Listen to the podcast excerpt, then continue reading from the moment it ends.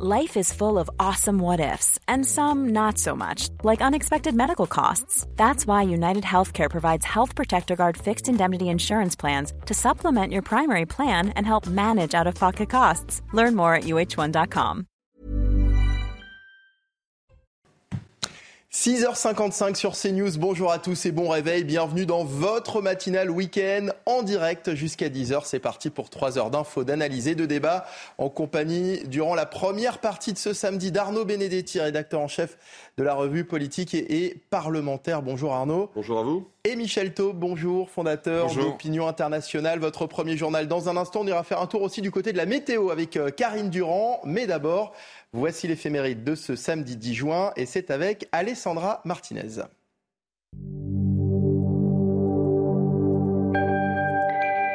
Chers amis, bonjour. Saint Landry, qui fut le 20e évêque de Paris et que nous fêtons aujourd'hui, est une grande figure de la charité. Tout au long de son ministère, il n'a jamais perdu une occasion de venir en aide aux malades et aux pauvres. On se souvient notamment de son rôle lors de la grande famine de l'an 651, lorsqu'il vendit tous ses biens, ainsi que les vases sacrés pour nourrir les affamés. C'est à lui surtout que l'on doit l'Hôtel-Dieu, qu'il fait construire sur l'île de la Cité, sur un terrain qu'il a réussi à obtenir du maire. Une communauté de moniales, aidée des nobles femmes de la ville, y accueille et soigne pèlerins et malades.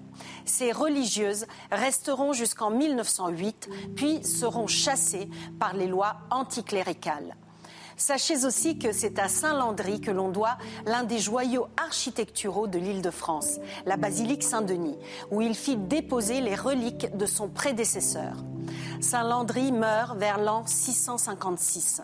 Ces reliques, longtemps vénérées par les Parisiens, ont été profanées lors de la Révolution française et elles ont disparu depuis. Et voici le dicton du jour.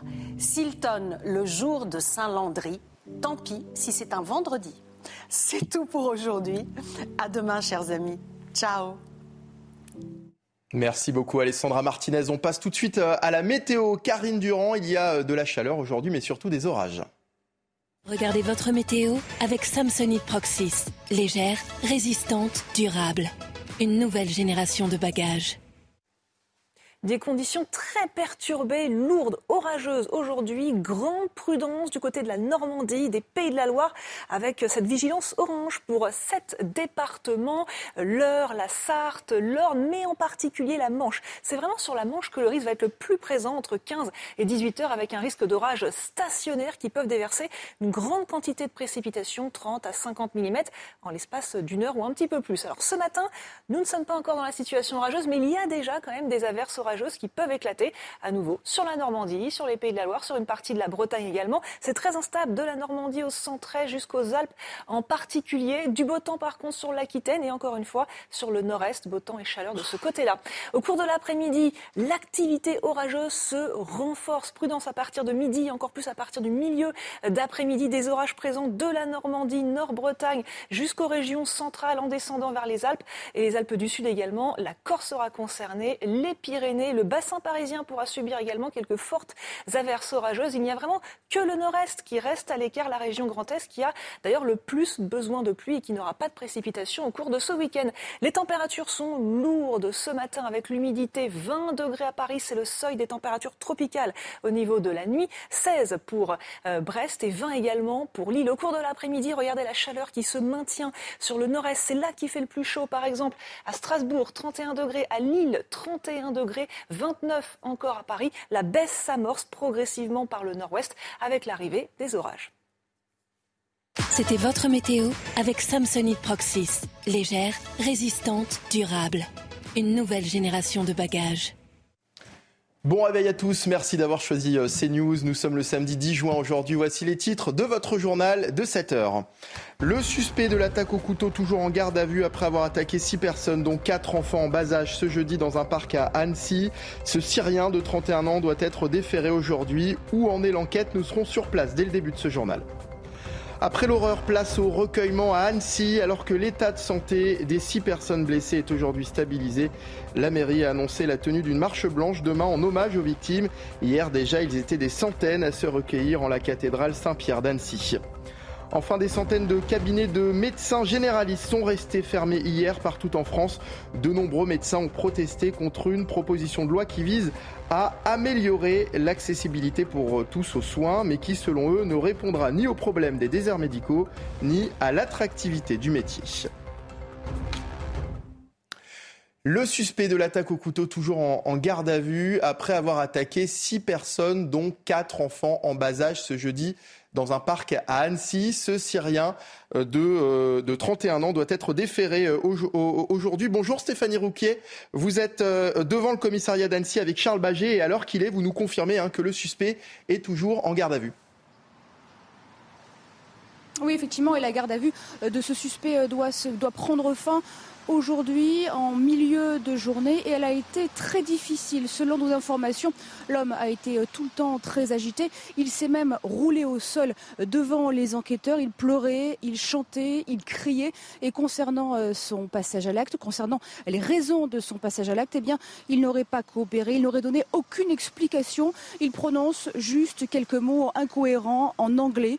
Sachez que deux expertises psychiatriques ont été réalisées hier et avant-hier et les deux avait euh, conclu que son état de santé était compatible avec sa garde à vue. Mais aujourd'hui, vous le disiez, eh l'homme devrait être mis en examen euh, pour tentative d'assassinat. Le parquet antiterroriste n'est pas encore saisi et la procureure euh, d'Annecy doit donner une conférence de presse à midi. On aura bien sûr beaucoup plus d'informations, mais je voulais vous dire également que eh nous sommes à quelques mètres de là. Eh bien, c'est le parc à jeu, l'endroit où euh, l'agression a eu lieu. Et là, eh bien, des familles, des enfants et même des touristes viennent encore et toujours déposer des fleurs, des mots des oursons, des bougies euh, pour se recueillir et bien sûr tous espèrent que les six victimes se rétablissent le plus rapidement possible.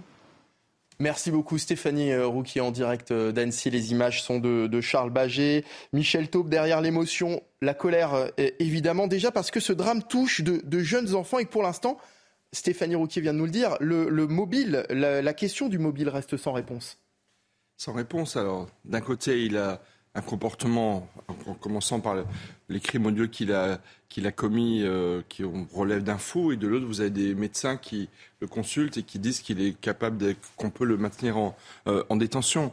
Évidemment, c'est, la folie d'un homme. Mais après, euh, il s'en prendre à des enfants, j'ai envie de dire, il n'y a rien de plus sacré que nos enfants. Et c'est vrai qu'en ce sens, euh, il est normal que toute la France et au-delà de la France, en Angleterre, aux Pays-Bas et dans le monde entier, euh, ces, faits horribles ont, touché en fait le cœur de, tous les hommes de, j'ai envie de dire, de, bonne, de bonne constitution. Euh, le président de la République qui était hier à, à Annecy a, a eu des mots justes en fait, en, remerciant d'abord toutes celles et ceux qui, ont, qui sont intervenus extrêmement euh, rapidement, en commençant par euh, ce jeune Henri qui a été euh, un héros de, de, ce, de, ce, drame, et en disant qu'effectivement c'est toute la puissance publique qui s'est manifestée par l'action, j'ai envie de dire, de nos concitoyens qui sont intervenus le plus vite possible pour, pour éviter, éviter le pire.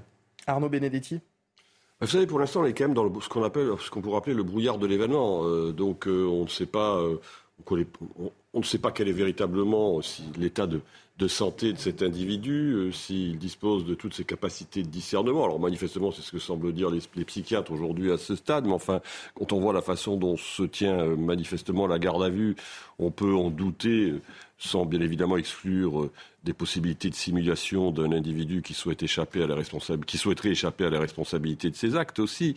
Donc il faut, moi je pense, rester extrêmement prudent à la fois euh, sur euh, les motivations de cet individu.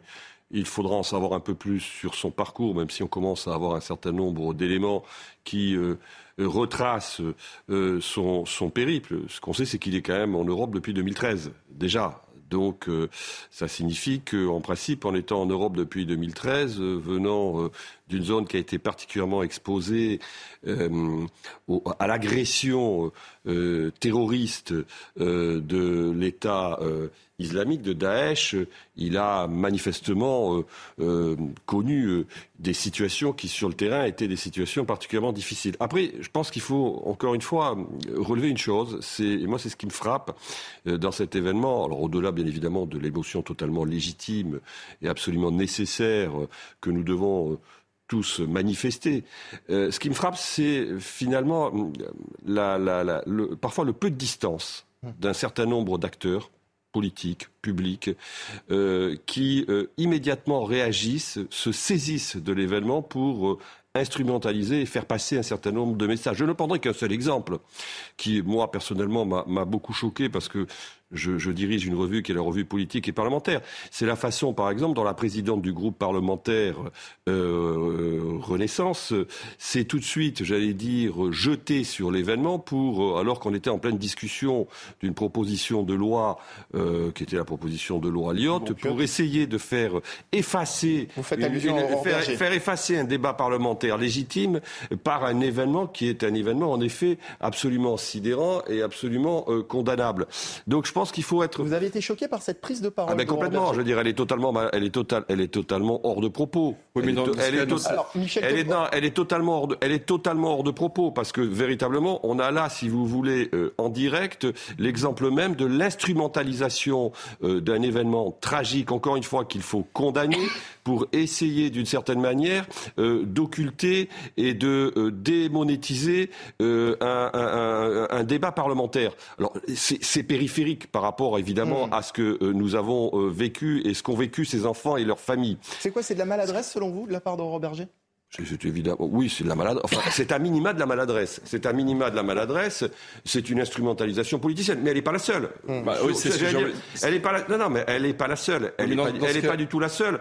Mais je pense qu'à un moment donné, si vous voulez, on, fonctionne dans un tel système où l'immédiateté l'emporte en permanence que nous, nous perdons des réflexes qui sont des réflexes, j'allais dire, légitimes. C'est-à-dire garder une forme de distance. Le débat est déjà suffisamment hystérique. C'est pas la peine pour des responsables politiques, quels qu'ils soient, de tous bords, de droite, d'extrême droite de gauche, du centre, de, j'allais dire, hystériser encore plus le débat par une instrumentalisation sur des faits que sur, les, que sur le moment, nous ne connaissons pas très bien. Michel Oui, moi je suis pas tout à fait d'accord. Je pense qu'on est évidemment dans une une société de l'immédiateté.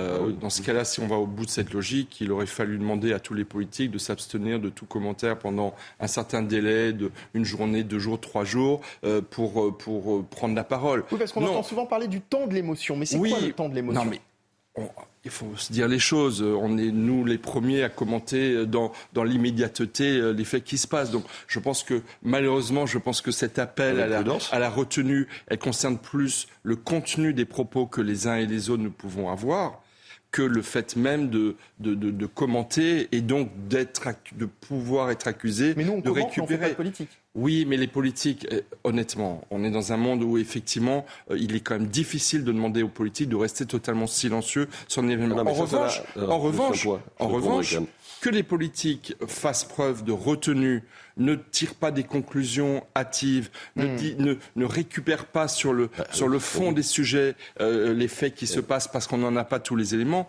ça, on peut le demander. Mais la réalité, c'est que euh, les politiques font partie de cette société, de l'immédiateté. Certains diront du spectacle, hein, c'est pas moi qui en ai le, euh, le monopole, c'est un certain Guy Debord qui avait beaucoup écrit là-dessus. Et, et, donc, voilà, ils font partie de, de ce jeu. Mais, mais l'appel, en fait, à la retenue, ça, oui, elle doit être elle devrait être, j'ai envie de dire, consubstantielle à une hmm. femme ou un homme politique euh, digne de sa fonction. Alors la réponse su très rapidement. Non mais très euh, rapide. que l'expression, que l'expression de l'émotion puisse se faire, c'est tout à fait légitime. Que l'on tire des conclusions et des enseignements politiques immédiatement me paraît en effet hors de propos. Ça a toujours existé avant que les réseaux sociaux existent, avant que euh, le système médiatique soit celui que l'on connaît. Sauf qu'aujourd'hui, si vous voulez, la différence fondamentale, c'est que la caisse d'amplification est beaucoup plus forte qu'elle ne mmh. l'était par le passé. C'est ce qui fait la différence. Mmh.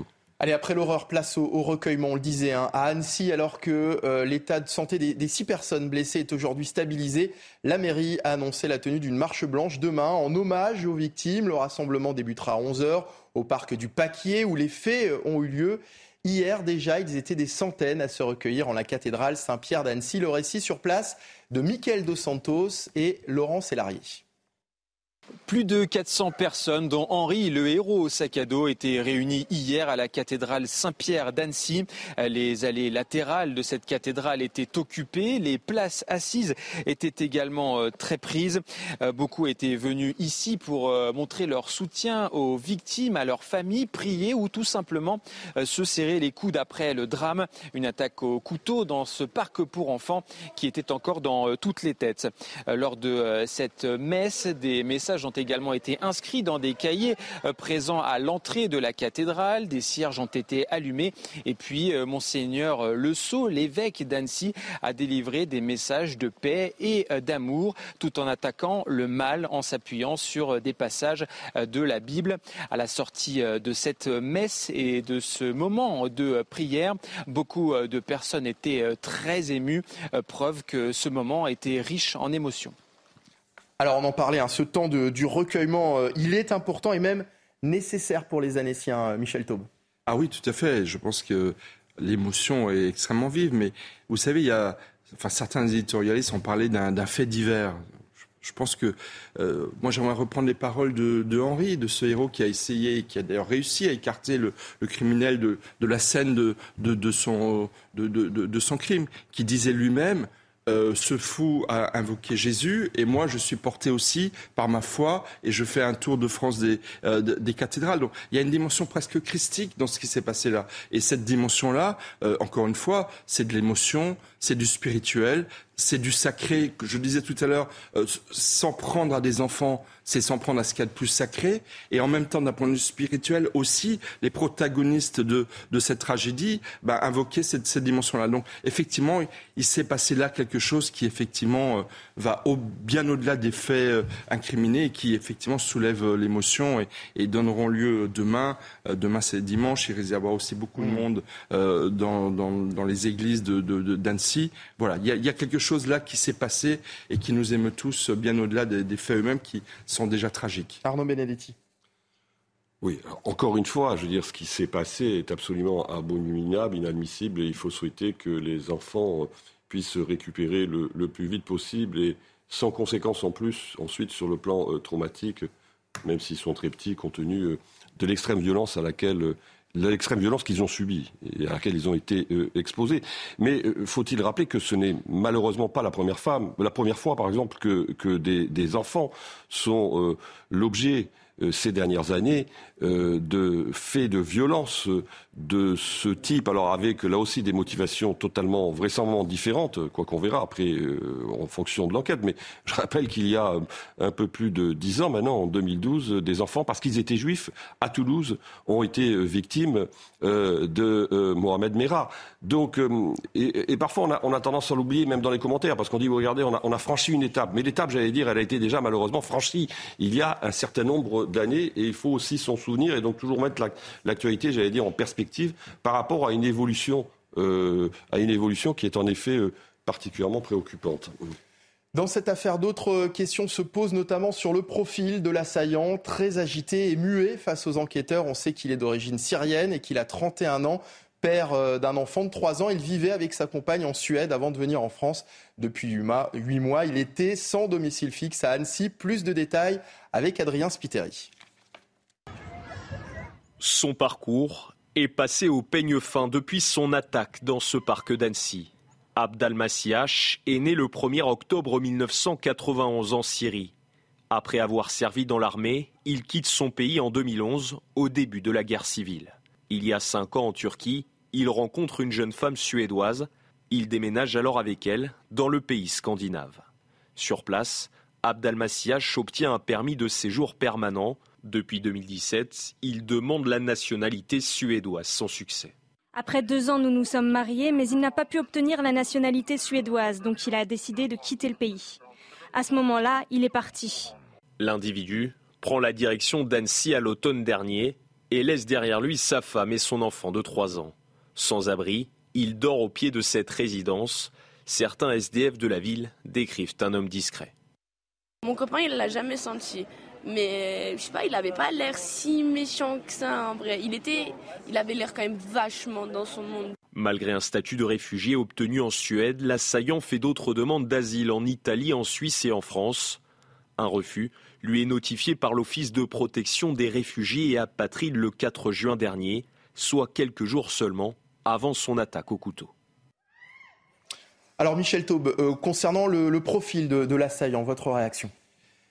Écoutez, euh, sous toute réserve de, des informations qui ont été mises euh, et qui sont sorties depuis deux jours, euh, il y a une sorte de, misère, de nomadisme de ces étrangers, demandeurs d'asile, réfugiés, parfois déboutés de leur demande, et qui restent sur le sol français et européen parce qu'ils ne peuvent pas retourner dans leur pays d'origine. Cet homme est en France depuis, en Europe, excusez-moi, depuis 11 ans.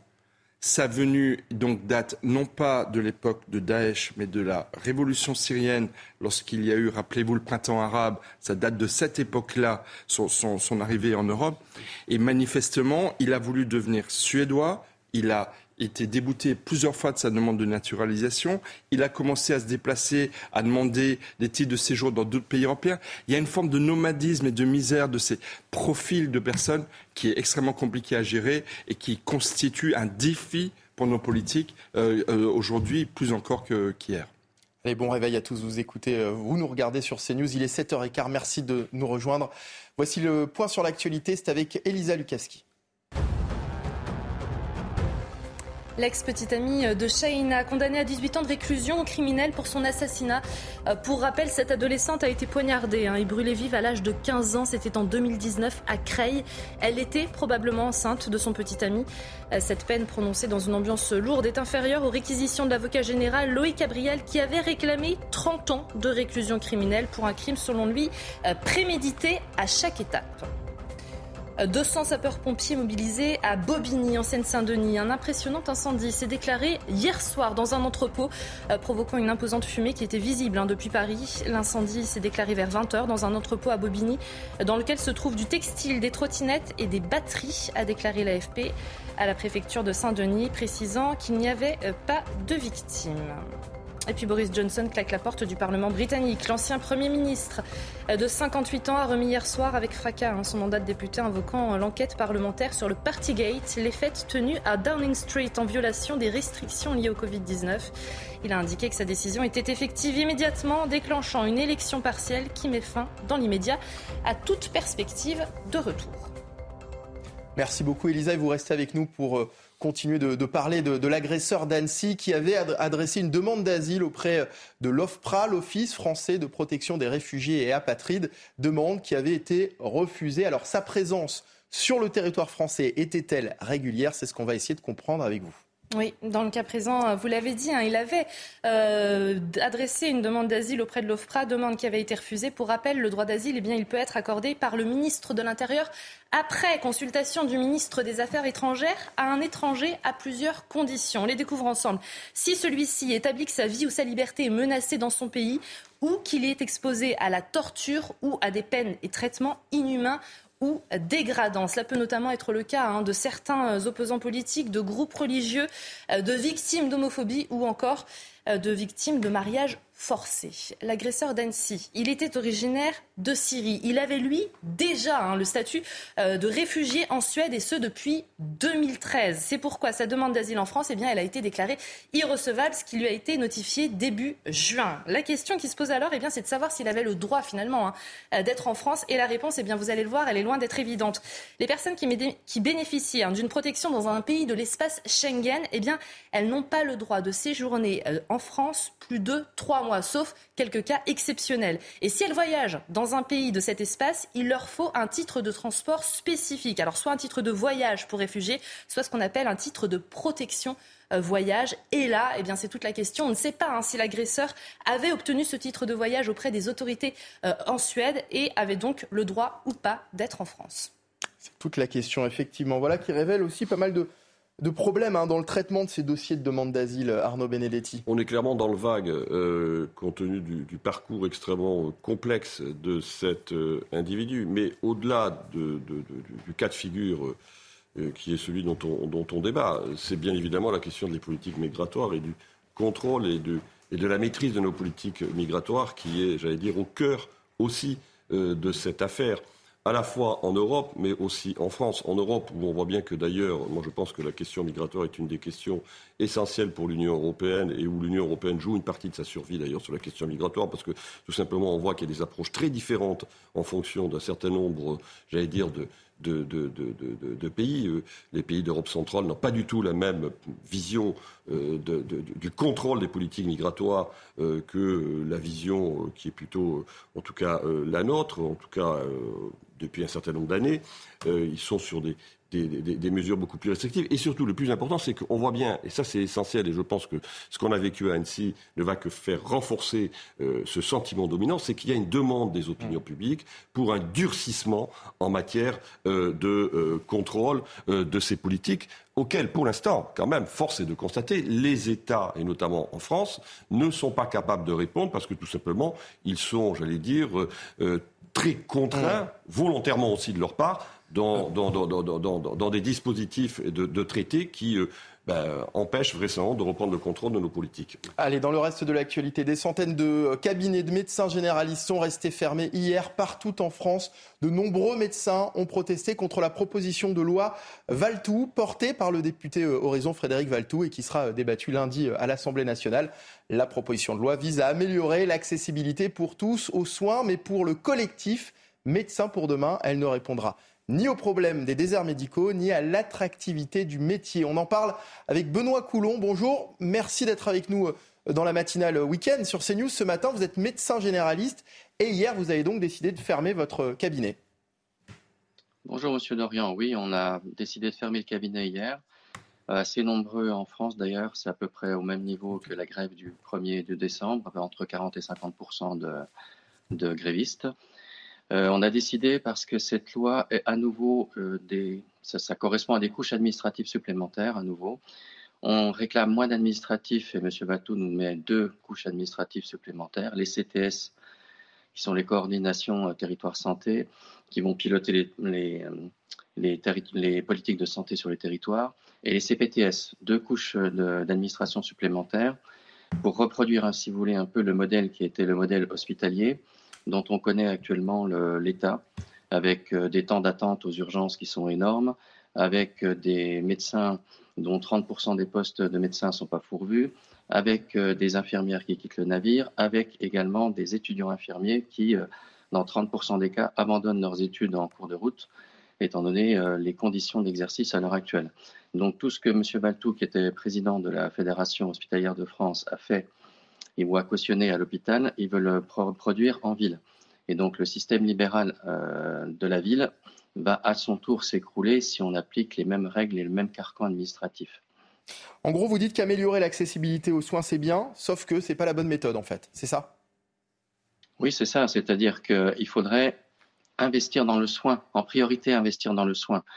Tout ce que font les politiques de santé depuis euh, des dizaines d'années, c'est euh, la ligne comptable. On essaie de diminuer au maximum les dépenses de santé et on aboutit à des pénuries, si vous voulez.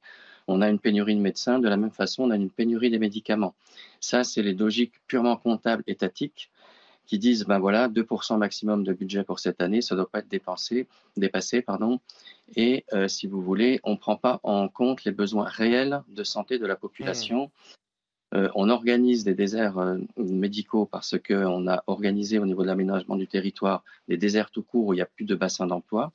La majorité des médecins qui sortent à l'heure actuelle sont des femmes et beaucoup de conjoints sont complètement hors du soin, euh, travaillent en étant ingénieurs ou d'autres métiers. Et comme il n'y a pas de bassin d'emploi sur ces déserts médicaux, c'est très difficile pour une famille de s'installer et de trouver un emploi pour le conjoint. Donc la problématique, elle est générale. Elle est quels besoins de santé pour la population et quel aménagement du territoire on fait au niveau du pays. Merci beaucoup Benoît Coulon d'avoir été avec nous. Je rappelle que vous êtes euh, médecin généraliste. On va marquer une courte pause dans un instant. On va revenir évidemment sur euh, ce drame survenu jeudi matin à Annecy. Sommes-nous tous de potentiels héros du quotidien Hier, Emmanuel Macron a rencontré les héros qui ont pourchassé l'assaillant jeudi matin et qui ont tenté de l'éloigner des enfants. On en parle dans un instant dans la suite de notre matinale week-end sur CNews. Restez avec nous. Il est 7h30, bon réveil et bienvenue sur CNews si vous venez de nous rejoindre. Votre matinale week-end continue. Voici les titres de votre journal. Sommes-nous tous de potentiels héros du quotidien Hier, Emmanuel Macron a rencontré les héros qui ont pourchassé l'assaillant jeudi matin à Annecy et tenté de l'éloigner des enfants qu'il visait. Des héros qui, vous allez le voir, ne sont pas les premiers à intervenir lors d'événements dramatiques. À Marseille, une grande marche est organisée aujourd'hui contre la criminalité et pour l'avenir de la jeunesse. Une marche à l'initiative de l'association Conscience. Le, son président Amin Kessassi sera avec nous. Il déplore être au pied du mur face aux conséquences de la drogue à Marseille. Et puis l'Ukraine contre-attaque après plusieurs jours de flou. La contre-offensive a bien débuté. En témoigne les intenses combats qui font rage dans le sud du pays depuis quelques jours. Vladimir Poutine assure que les troupes de Kiev n'ont pour l'instant pas réussi à atteindre leurs objectifs. Les détails dans un instant avec notre consultant défense, le général Bruno Clermont. Alors on a beaucoup parlé d'Henri hein, ces derniers jours, ce jeune pèlerin au sac à dos. Il n'était pourtant pas seul à intervenir jeudi à Annecy. Hier, Emmanuel Macron a rencontré ces héros qui ont pourchassé euh, l'assaillant et tenté de l'éloigner des enfants qu'il visait.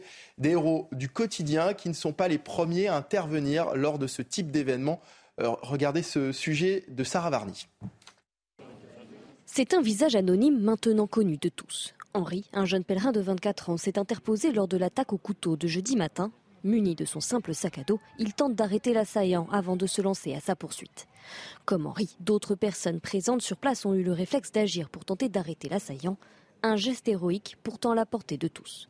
On peut voir ces actes d'héroïsme de quelqu'un éventuellement avec une pensée religieuse, avec une pensée culturelle, une pensée sociale, une pensée euh, militaire aussi. Il y a beaucoup de, de, de cas de figure où l'individu peut, par, sublimation de lui-même, dire c'est insupportable, il faut que je fasse quelque chose. Mais ce n'est pas la première fois que la France entend parler de ces héros du quotidien.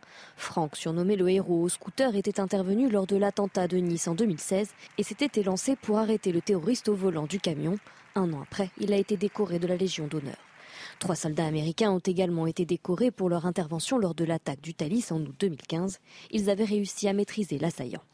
Acte héroïque ou simple geste citoyen, ces femmes et ces hommes ont réussi à agir lors d'événements dramatiques. Alors, en dehors de, toutes les polémiques, de toutes les, questions qui se posent après ce drame effroyable hein, contre, des enfants, pourquoi est-ce que ces histoires nous, font du bien, euh, Arnaud Benedetti? Peut-être parce qu'elles nous redonnent de l'espoir.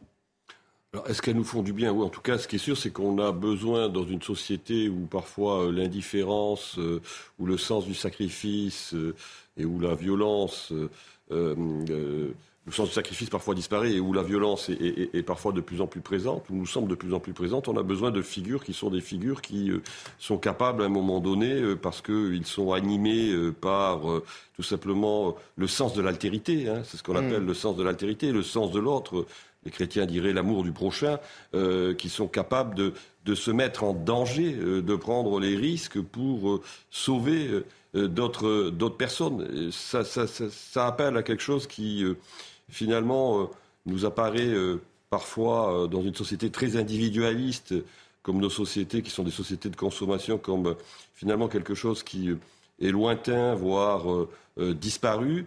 Et euh, on a des individus qui euh, ben, sont capables, en effet, euh, dans des moments précis, d'extrême danger, ben, eux-mêmes de venir, j'allais dire, protéger les autres. Et donc on est sensible inévitablement à ce type de comportement, ça me paraît tout à fait naturel.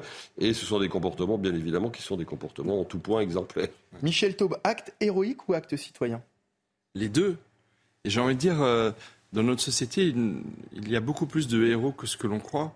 Un jeune qui décide de devenir policier, qui décide de devenir sapeur-pompier, qui décide de devenir militaire, qui est-il sinon euh, quelqu'un qui peut-être un jour sera en situation d'être un héros parce que c'est son métier, c'est sa vocation d'aider et de sauver les autres et de protéger les autres. Donc effectivement, je pense que évidemment il y a des il y a des héros, alors non pas des super héros, je ne vais pas prendre cette formule cinématographique, mais des femmes et des hommes effectivement qui commettent des choses extraordinaires pour sauver d'autres. Mais en fait, il y a beaucoup plus de héros que ce qu'on croit dans la société. Et j'aimerais appuyer ce que dit Arnaud. On est effectivement une société où l'apparence d'indifférence, d'individualisme qui nous enferme en fait et qui, et qui nous enserre tous les jours. En fait, la réalité, c'est qu'on est des êtres sociaux et qu'on a besoin des autres pour exister et que pour que les autres existent, ils ont besoin de nous. Donc effectivement, ces héros sont finalement l'expression de cette solidarité interhumaine euh, qui est euh, voilà moi je pensais aussi ça n'a strictement rien à voir mais un autre héros rappelez-vous ce jeune il s'appelait Mamadou Gassama qui avait sauvé un enfant qui était au cinquième étage à Paris, c'était en 2018, qui En avait escaladé cinq étages. Lui aussi avait été un héros. D'ailleurs, il a été ensuite, je crois, naturalisé euh, français. Voilà, il y a plein de héros, il y a de très nombreux héros, mais je pense qu'il y en a beaucoup plus que ce que l'on croit. Et il y en a qui ont même la vocation de l'aide par les métiers qu'ils embrassent pour toute leur vie. Alors pourtant, vous allez voir que ce terme de, de héros, euh, Henri, le, le- le pèlerin au, au- au sac à dos, c'est comme ça aussi qu'on l'appelle, vous allez voir qu'il ne l'aime pas beaucoup ce terme de héros. Écoutez-le. Alors, on n'a pas le son. Bon, en tous les cas, voilà. Ouais, c'est effectivement. normal. Pour lui, il dit que n'importe qui aurait pu euh, le faire. Il appelle les Français à être justement des, des héros du quotidien. On, Non, nous dit, mais- on me dit en régie qu'on a le son. On va l'écouter.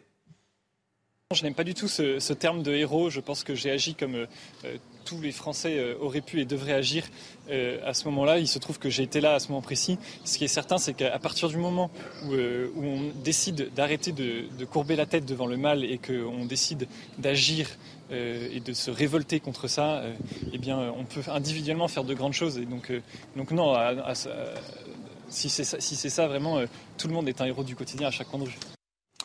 Voilà. Henri et les héros du, du quotidien. Je vous le disais, le président de la République était hier à Annecy pour rencontrer ces héros, des héros qui ont euh, permis d'arrêter l'assaillant dans, dans sa folie meurtrière. On écoute le président de la République.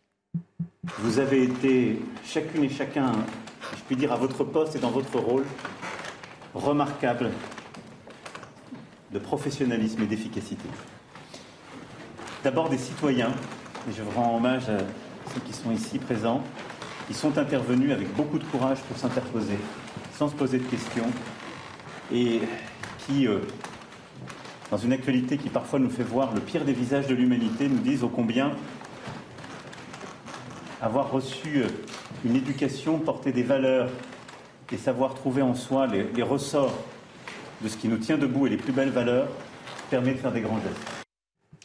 Arnaud Benedetti, le président de la République, vous l'avez en- entendu, parle d'éducation, de, de valeurs. C'est ça le, le point commun de, de tous ces héros. Annecy, les militaires du Thalys en 2015, Franck et son scooter, notamment à Nice aussi en 2016. La bonne éducation et les valeurs?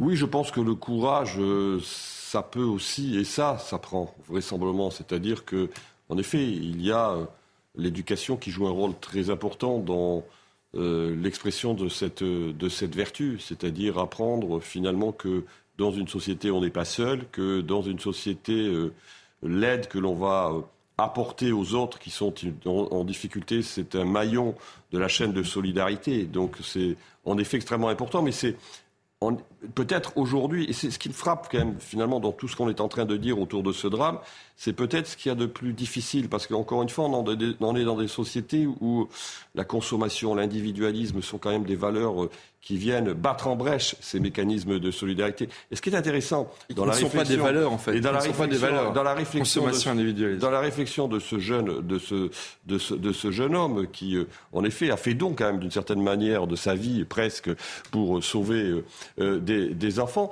c'est euh, le côté très tranquille qui est le sien. Et quand il dit je ne suis pas un héros, ça correspond à ses convictions et ses convictions, c'est sa foi. C'est-à-dire qu'en effet, pour un chrétien, l'humilité est d'abord, j'allais dire, euh, l'élément central de son rapport au monde. Donc il fait preuve d'humilité. Son courage, pour lui, euh, est une des expressions de cette humilité. Et c'est ça qui est finalement assez intéressant. Et ce qui nous paraît par- parfois totalement, quasiment, je- je- j'emploie un terme à dessein qui peut-être n'est pas approprié, exotique, parce que ça a tellement disparu de notre univers mental que quelqu'un puisse l'exprimer de la sorte, de manière aussi paisible, vient euh, d'une certaine manière faire événement. Euh, Michel Taube, Emmanuel Macron est- est- n'est-il pas un peu sur le même registre que lorsqu'il parlait il y a quelques jours de, de décivilisation? À l'inverse, hein, évidemment. Euh, Lorsqu'il oui. parle d'éducation, Alors- lorsqu'il parle de valeurs. Alors la décivilisation, évidemment, c'est le criminel qui a commis euh, quelque chose de tragique. Euh, certains aussi ont beaucoup observé euh, ceux qui ont filmé ce qui s'est passé.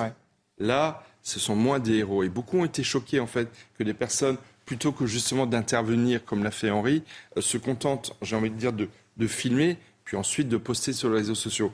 Là, il y avait une autre posture qui est peut-être moins héroïque et ouais. qui montre aussi qu'on est dans une société qui parfois est quand même assez malsaine, euh, il faut le dire clairement. Mais oui, euh, effectivement, pour le, chef de l'État, qui en plus a un rapport au religieux assez particulier, on se rappelle de son discours au Collège des Bernardins, euh, on se, voilà, il y, a- quelque chose qui, effectivement, qui, le porte lui aussi. Et dans les mots qu'il a eu hier euh, devant, encore une fois, les protagonistes de, ce qui s'est passé à Annecy, euh, j'ai envie de dire, il, s'est retrouvé. Mais vraiment, euh, Henri, j'aimerais ajouter un autre mot.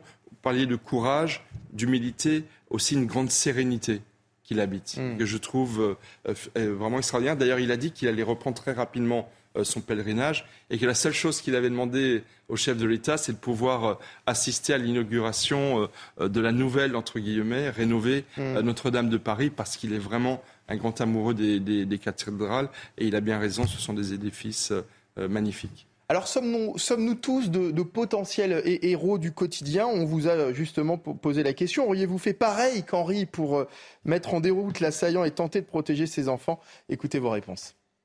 C'est un acte héroïque, ça c'est sûr.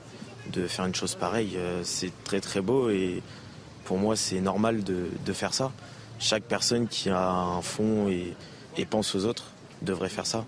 Pour moi, c'est plus un comportement normal qu'héroïque. Bon, après, évidemment, il y, a le, il y a le principe, il y a la symbolique. Euh, parce qu'effectivement, tout le monde ne réagirait pas comme ça, on le sait pertinemment. Mais moi, personnellement, je suis plus choqué par des gens qui réagiraient pas que par des gens qui réagissent.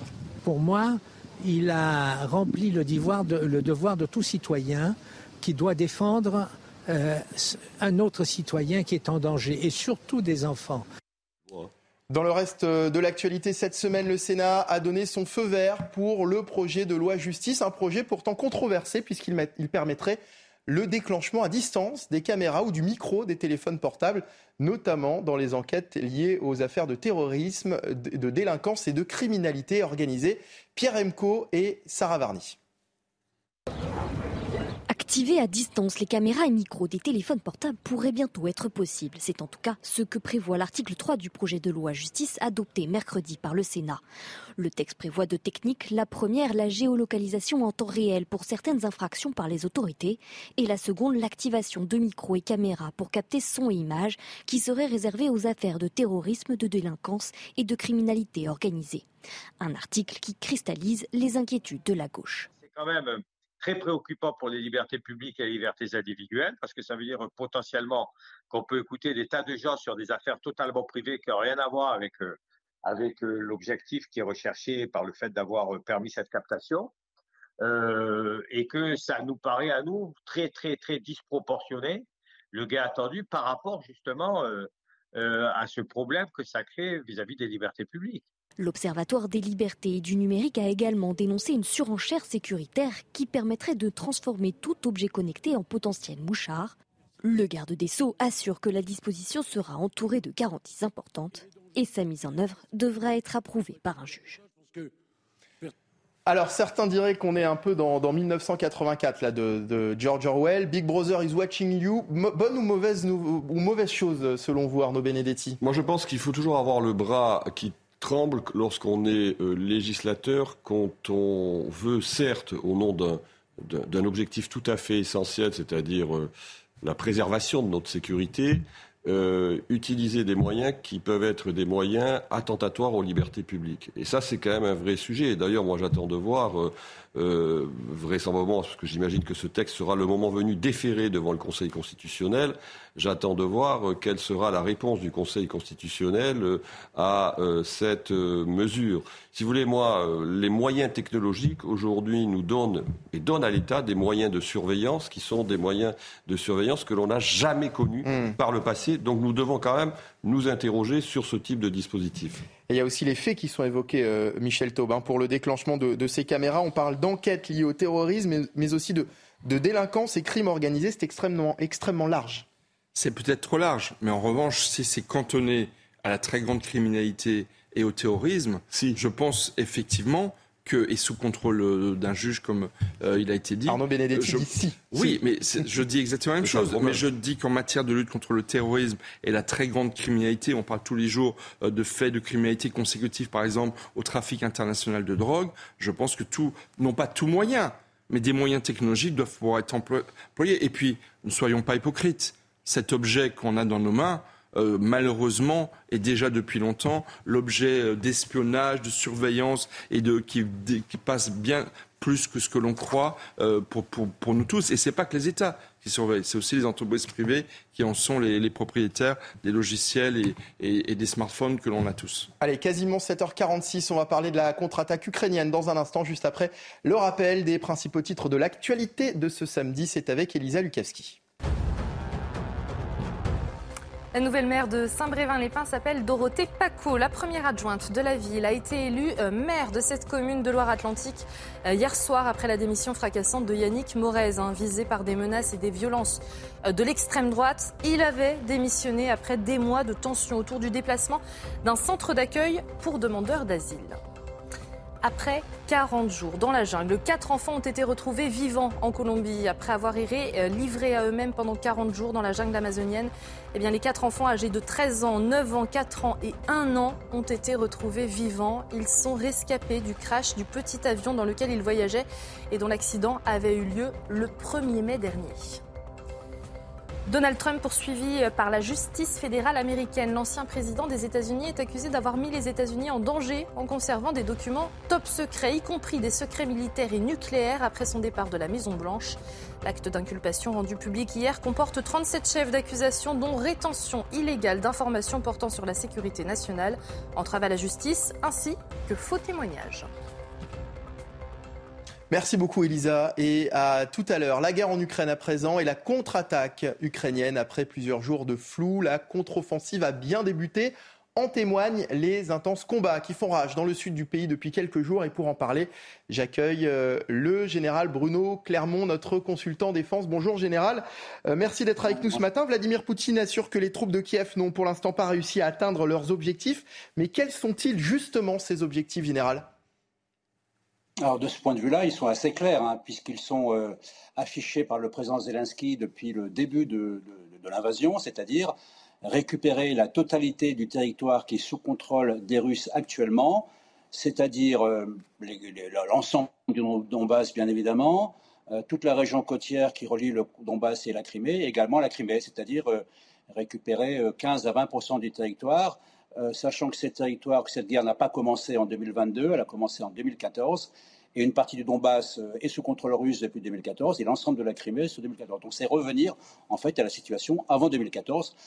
Un objectif très ambitieux, mais du côté russe c'est moins clair, mais enfin néanmoins on commence à comprendre que si Poutine pouvait conserver le contrôle des territoires qu'il a en ce moment sous contrôle, je pense que ça lui suffirait.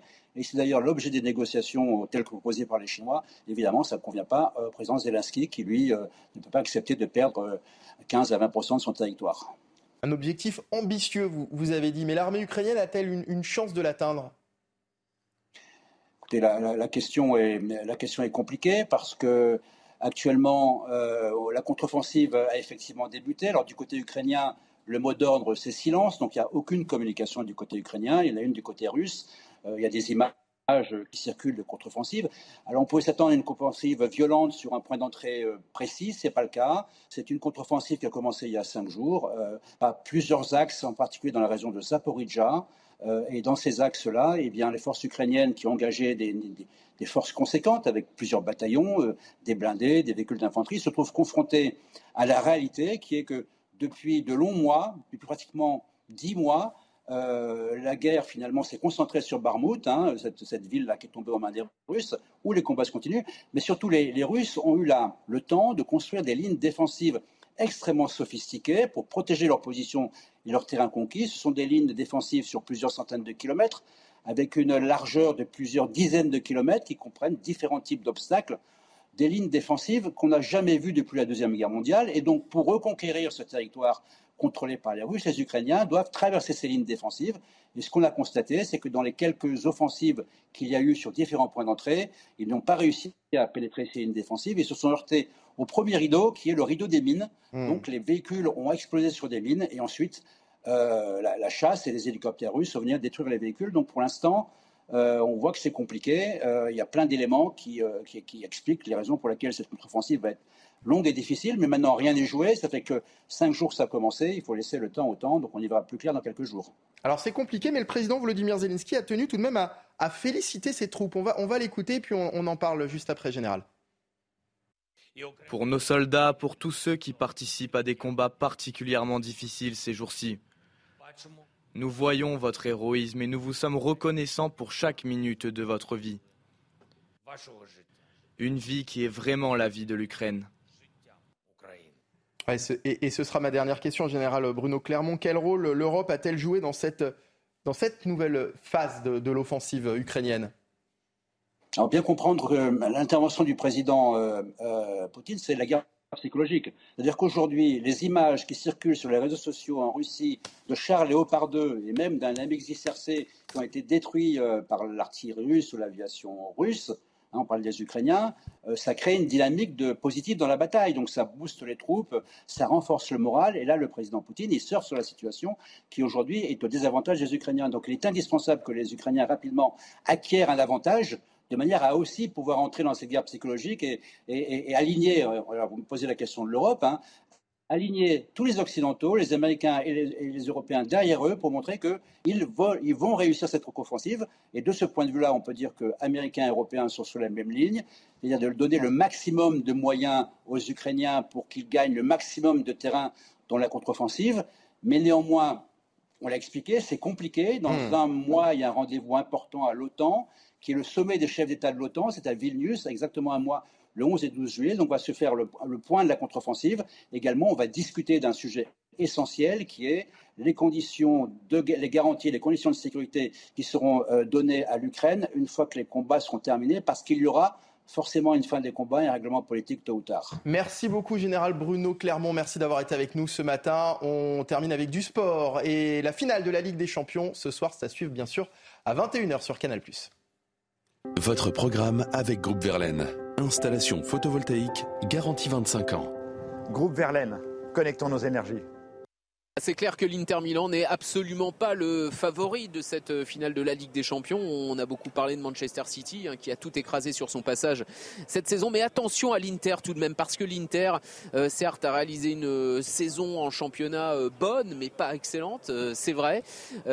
difficile d'imaginer en début de saison eh bien, que cette équipe aurait pu atteindre la finale de la Ligue des Champions. C'est chose faite. Un petit à petit, eh bien, elle a réussi à gagner ses matchs, à encaisser peu de buts finalement dans la compétition a réussi à éliminer son rival de toujours, le Milan AC, en demi-finale. Et c'est vrai qu'elle arrive, cette équipe, avec le statut d'outsider qui peut lui servir. On va rappeler que l'Inter Milan a de l'expérience, hein, puisque l'Inter Milan a déjà gagné trois fois la Ligue des Champions. La dernière fois, c'était en 2010. Manchester City ne l'a pas gagné. L'expérience peut compter dans un tel match.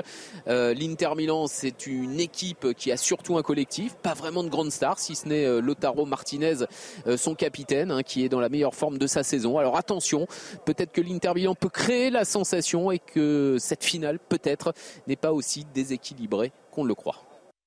C'était votre programme avec Groupe Verlaine. Isolation par l'extérieur avec aide de l'État. Groupe Verlaine, connectons nos énergies.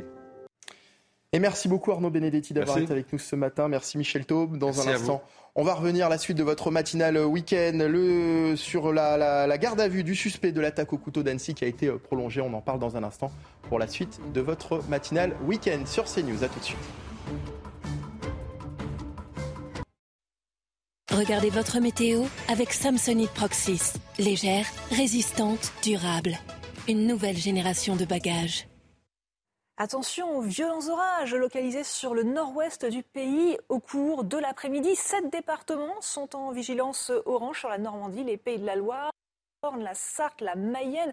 Euh, attention spécialement sur la Manche. C'est vraiment le département qui pourra subir les plus forts orages. Des orages stationnaires qui pourront déverser entre 15 et 18 heures 30 à 50 mm de pluie. Donc un risque d'inondation. Ce matin, déjà, quelques averses orageuses localisées sur la Normandie, le nord de la Bretagne. Des averses possibles également sur les régions centrales ainsi que sur les Alpes. Toujours un temps très calme, très sec, très ensoleillé sur la région Grand Est et également les Hauts-de-France, mais également de belles éclaircies sur l'Aquitaine cours de l'après-midi, c'est là que ça va commencer à se gâter à partir de midi, 13h. Attention aux orages violents qui vont éclater sur la Normandie, également en descendant vers le Limousin, les Alpes, mais aussi sur les Pyrénées ou encore la Corse. Quelques averses orageuses pourront toucher l'île de France et Paris. Et le nord-est qui a tant besoin d'eau avec la sécheresse est toujours à l'écart de ces orages. Les températures, elles sont très lourdes, très élevées déjà ce matin. 20 degrés à Paris ainsi qu'à Lille et au cours de l'après-midi, de la forte chaleur à nouveau sur le nord-est. Les orages n'atteindront pas cette zone. Les températures ne vont pas baisser euh, sur les Hauts-de-France et le nord-est jusqu'à 31 degrés à Strasbourg. Petite baisse par contre sur la Bretagne, 21 pour le, 22 pour le Finistère. C'était votre météo avec Samsonite Proxys. Légère, résistante, durable.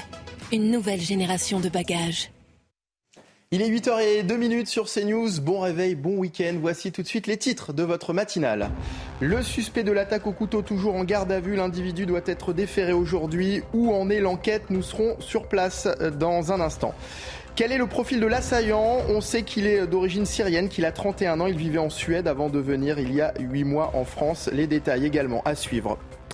Et puis après l'horreur, place au recueillement alors que l'état de santé des six personnes blessées est aujourd'hui stabilisé. La mairie a annoncé la tenue d'une marche blanche demain en hommage aux victimes. Hier déjà, ils étaient des centaines à se recueillir en la cathédrale Saint-Pierre d'Annecy. Et puis l'actualité internationale avec la contre-attaque ukrainienne. Après plusieurs jours de flou, la contre-offensive a bien débuté. En témoignent les intenses combats qui font rage dans le sud du pays depuis quelques jours. Vladimir Poutine assure que les troupes de Kiev n'ont pour l'instant pas réussi à atteindre leurs objectifs. Et puis avant de développer ces titres, à l'approche de l'été et du début des vacances, les pompiers s'entraînent en cas d'incendie. C'est le cas euh, à Carcan, commune de Gironde, à 50 km de Bordeaux. Les autorités de la préfecture, avec les pompiers, la sécurité civile et les acteurs locaux, testent différents scénarios face à un grand incendie, comme vous pouvez euh, le voir à la base de loisirs de Bombane, où des entraînements grandeur nature sont pratiqués. C'est un sujet de Jérôme Rampenou. De 7 personnes et donc euh, nous les amenons au lieu de rassemblement. À Carcan, sur le site de Bombane, un exercice d'alerte incendie est organisé. Ici, on est entouré de pins. Alors certains touristes surpris se sont prêtés au jeu. Ils ont en mémoire les incendies de l'été dernier. Quand on voit un petit peu autour de soi, on se dit que ça peut vraiment aller très très vite parce qu'il y a énormément d'arbres, tout est, tout est très sec. Ce sont des grandes étendues, donc on, y pense et... Euh, et, on essaye de faire très attention. Un peu plus loin, les pompiers sont à l'œuvre. Ici, ils attaquent un front de feu le long de la route alors que sur la plage, on organise les évacuations en bateau. Il y a une seule route euh, pour pouvoir évacuer, donc effectivement les moyens nautiques sont aussi un autre moyen. On a euh, beaucoup beaucoup de, de, présence de, bateaux qui peuvent être réquisitionnés de manière à pouvoir euh, imaginer une évacuation nautique en grand nombre. Au PC, les autorités vont aussi tester un nouveau système d'alerte sur téléphone portable, y compris sur ceux qui sont éteints. Faire alerte, c'est un message qui va être poussé sur l'ensemble des téléphones portables, quel que soit l'opérateur, sur une zone et un périmètre donné, avec euh, une sonnerie euh, très forte, vous ne pouvez pas le rater, euh, et un message court des, des autorités préfectorales. Sur le terrain, les pompiers sont déjà prêts en cas d'alerte incendie. Et dans les airs, des canadaires vont être positionnés très rapidement à l'aéroport de Mérignac. Dans l'actualité également à Saint-Brévin, Dorothée Paco est devenue hier maire de la ville. L'ancienne première adjointe de Yannick Morez lui succède donc dans un climat de tension. Souvenez-vous, ce dernier avait démissionné ensuite à des menaces et des violences, des tensions que la nouvelle maire a pu constater dès les premières heures de son mandat. En cause toujours un projet de centre d'accueil pour migrants qui ne fait pas l'unanimité. Vous restez bien sûr euh, avec nous sur CNews. La matinale week-end continue sur CNews et en direct également sur Europe 1. Nous serons euh, dans un instant en compagnie euh, de Guillaume Bigot et puis à 8h15, Nicolas Dupont-Aignan sera l'invité de la matinale week-end. Nous reviendrons notamment sur l'attaque de jeudi matin dans un parc à Annecy. L'attaque qui a fait six blessés, dont quatre enfants. Nous y reviendrons dans un instant alors que le suspect est toujours en garde à vue Restez avec nous pour la suite de votre matinale week-end sur CNews et sur Europe 1. tout de suite.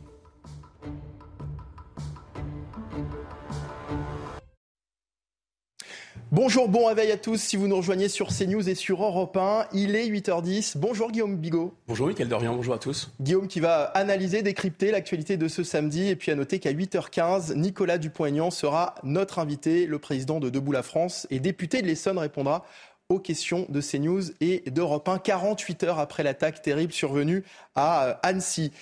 Après avoir attaqué six personnes, dont quatre enfants en bas âge, ce jeudi dans un parc à Annecy, le suspect de l'attaque, un Syrien de 31 ans, doit être déféré aujourd'hui. Bonjour Stéphanie Rouquier, vous êtes euh, avec nous devant le, commissariat d'Annecy avec Charles Baget. À l'heure qu'il est, vous nous confirmez que le suspect est toujours en garde à vue. Oui, effectivement, et sa garde à vue euh, se termine aujourd'hui en milieu de journée et elle a été très difficile. Alors, selon nos informations, cet homme de 31 ans d'origine syrienne était très agité. Il s'est même roulé au sol euh, quand les enquêteurs voulaient le sortir de sa cellule. Il criait, il chantait, il pleurait. Et concernant les raisons de son passage à l'octe, ses motivations, pourquoi il a commis euh, ces agressions sur ses enfants en si bas âge, eh bien là, il n'a pas coopéré, il a juste prononcé quelques mots incohérents en anglais. Alors sachez que deux expertises psychiatriques ont été réalisées hier et avant-hier et toutes les deux avaient conclu que son état de santé était compatible avec sa garde à vue. Euh, Stéphanie, quelles vont être les, suites judiciaires de cette affaire? Bien écoutez, aujourd'hui, l'homme devrait être mis en, examen pour tentative d'assassinat. Le parquet antiterroriste n'est pas encore saisi, mais sachez que à midi, eh bien l'heure à laquelle sa garde à vue se termine, eh bien au même moment, la procureure d'Annecy va donner une conférence de presse. Et là, bien évidemment, nous aurons donc plus d'informations. Mais sachez que, eh bien, à quelques mètres de là, à quelques mètres du commissariat où nous nous trouvons, où se déroule la garde à vue de l'agresseur, eh bien, il y a ce parc à jeu là où l'agression, l'attaque a eu lieu. Et là, eh euh, des familles, des habitants et des touristes continuent de venir euh, déposer euh, des fleurs, des bougies et des petits mots. Et tous espèrent bien sûr que les six victimes se rétablissent le plus rapidement possible. Merci beaucoup Stéphanie Rouki en direct d'Annecy. Guillaume Bigot, derrière l'émotion, la colère hein, évidemment déjà parce que ce drame touche de jeunes enfants et que pour l'instant la question du mobile reste sans réponse. Oui, mais on ne peut pas s'aventurer sur ce terrain parce que franchement, on n'en sait rien. Par contre, euh, on peut s'insurger contre le fait que la séquence émotion, à géométrie variable, hein, émotion à chaque fois que ça implique euh, un, migrant, mais évidemment jamais euh, d'émotion pour exploiter des George Floyd, des, le petit Elan, le pauvre petit garçon qui était sur cette plage. Là, il y avait une exploitation immédiate. Donc émotion je, le disais, géométrie variable. À mon avis, l'émotion ne doit pas empêcher la raison. Et la raison, c'est qu'un État euh, tient ses frontières. Évidemment, cette affaire est complexe parce que s'il s'avère que c'était vraiment un chrétien, on lui aurait donné le droit d'asile et c'était normal de lui donner le droit d'asile. Donc on ne peut pas prévoir que des gens deviennent fous. Si tant est qu'il soit on le vérifiera. Mais par contre, par contre, il avait déjà le droit d'asile en Suède et il était sans papier, sans ressources, sans sa famille. Pourquoi la France le laisse rentrer? Bah, Parce qu'elle ne tient plus ses frontières. Et me semble-t-il, euh, le fondement d'un État, c'est d'exercer un pouvoir sur une population, sur un territoire. Quand vous allez aux États-Unis, on vous demande pour combien de temps vous allez aux États-Unis, où vous allez vous loger et si vous avez de quoi subvenir à vos besoins, même si vous êtes un touriste. Mais là, euh, une sorte de SDF euh, sans frontières peut venir. Voilà, il est chez lui partout. Et nos autorités considèrent que c'est, ce sont les inconvénients inévitables de ce que Karl Popper et, Bergson appelaient la société ouverte. C'est-à-dire la société qui transforme un État en zone aéroportuaire où il y a des flux, euh, où on entre, on sort, enfin comme dans un moulin. C'est ça qui ne va pas en fait. Il n'y a pas besoin euh, de. On peut, évidemment, euh, tout le monde est totalement atterré par ce qui est arrivé et on ne cesse de penser à ses victimes. Mais ça n'empêche pas de réfléchir. Hmm. Et toutes ces questions, on va bien sûr en parler dans un instant avec Nicolas Dupont-Aignan, invité de euh, la matinale. Et puis euh, le président de la République, euh, on le disait aussi tout à l'heure, hein, était hier à Annecy pour rencontrer ces héros du quotidien, des héros qui ont permis d'arrêter l'assaillant dans sa folie meurtrière. On écoute le président de la République et on rejoint juste après Nicolas Dupont-Aignan. Vous avez été chacune et chacun, je puis dire, à votre poste et dans votre rôle, remarquable de professionnalisme et d'efficacité. D'abord des citoyens et je rends hommage à ceux qui sont ici présents, qui sont intervenus avec beaucoup de courage pour s'interposer, sans se poser de questions, et qui, euh, dans une actualité qui parfois nous fait voir le pire des visages de l'humanité, nous disent ô combien avoir reçu euh, une éducation, porter des valeurs et savoir trouver en soi les, les ressorts de ce qui nous tient debout et les plus belles valeurs permet de faire des grands gestes. Bonjour Nicolas Dupont-Aignan. Bonjour. Président de Debout France, merci d'être en direct avec nous euh, ce matin sur euh, CNews. Imaginez la réaction du général de Gaulle si un tel drame avait eu lieu pendant son mandat de, président. Ce sont euh, vos mots, Nicolas Dupont-Aignan, dans une vidéo publiée hier soir sur Twitter, 48 heures après cette attaque effroyable survenue à Annecy sur, de jeunes enfants. Autrement dit, Nicolas Dupont, c'est ce qu'on comprend à travers cette phrase. La réaction du président de la République, Emmanuel Macron, n'est selon vous pas à la hauteur? D'abord, ce matin, je pense aux victimes, aux petites victimes, et, vraiment, je, prie pour qu'elles s'en sortent. Et, on doit penser à elles. Mais la journée d'hier euh, m'a effrayé. J'ai été abasourdi par le drame, jeudi, mais la journée d'hier m'a effrayé parce que j'ai compris ce que je savais, que nos dirigeants, la classe dirigeante française, qui est responsable du chaos qui nous mène à ça, en fait, ne voulait pas changer, ne voulait rien changer. Et c'est pourquoi j'ai parlé dans ma vidéo d'hier soir du général de Gaulle, parce que euh, y a un moment, trop, c'est trop. Euh, on peut dire, il peut toujours y avoir un événement abominable. Et euh, moi, président de la République, je ne dirais jamais, il n'y aurait rien. C'est pas vrai. Mais en revanche, l'accumulation depuis des années de tragédies, avec toujours la même question insupportable. Pourquoi l'auteur, l'assaillant, était sur le sol français alors qu'il ne devrait pas l'être? Ça devrait quand même euh, euh, interroger euh, nos, nos autorités, même le président de la République hier. Non, on nous étouffe, on nous endort dans un torrent de larmes, dans un édredon d'émotions, pour ne pas poser les questions qui fâchent.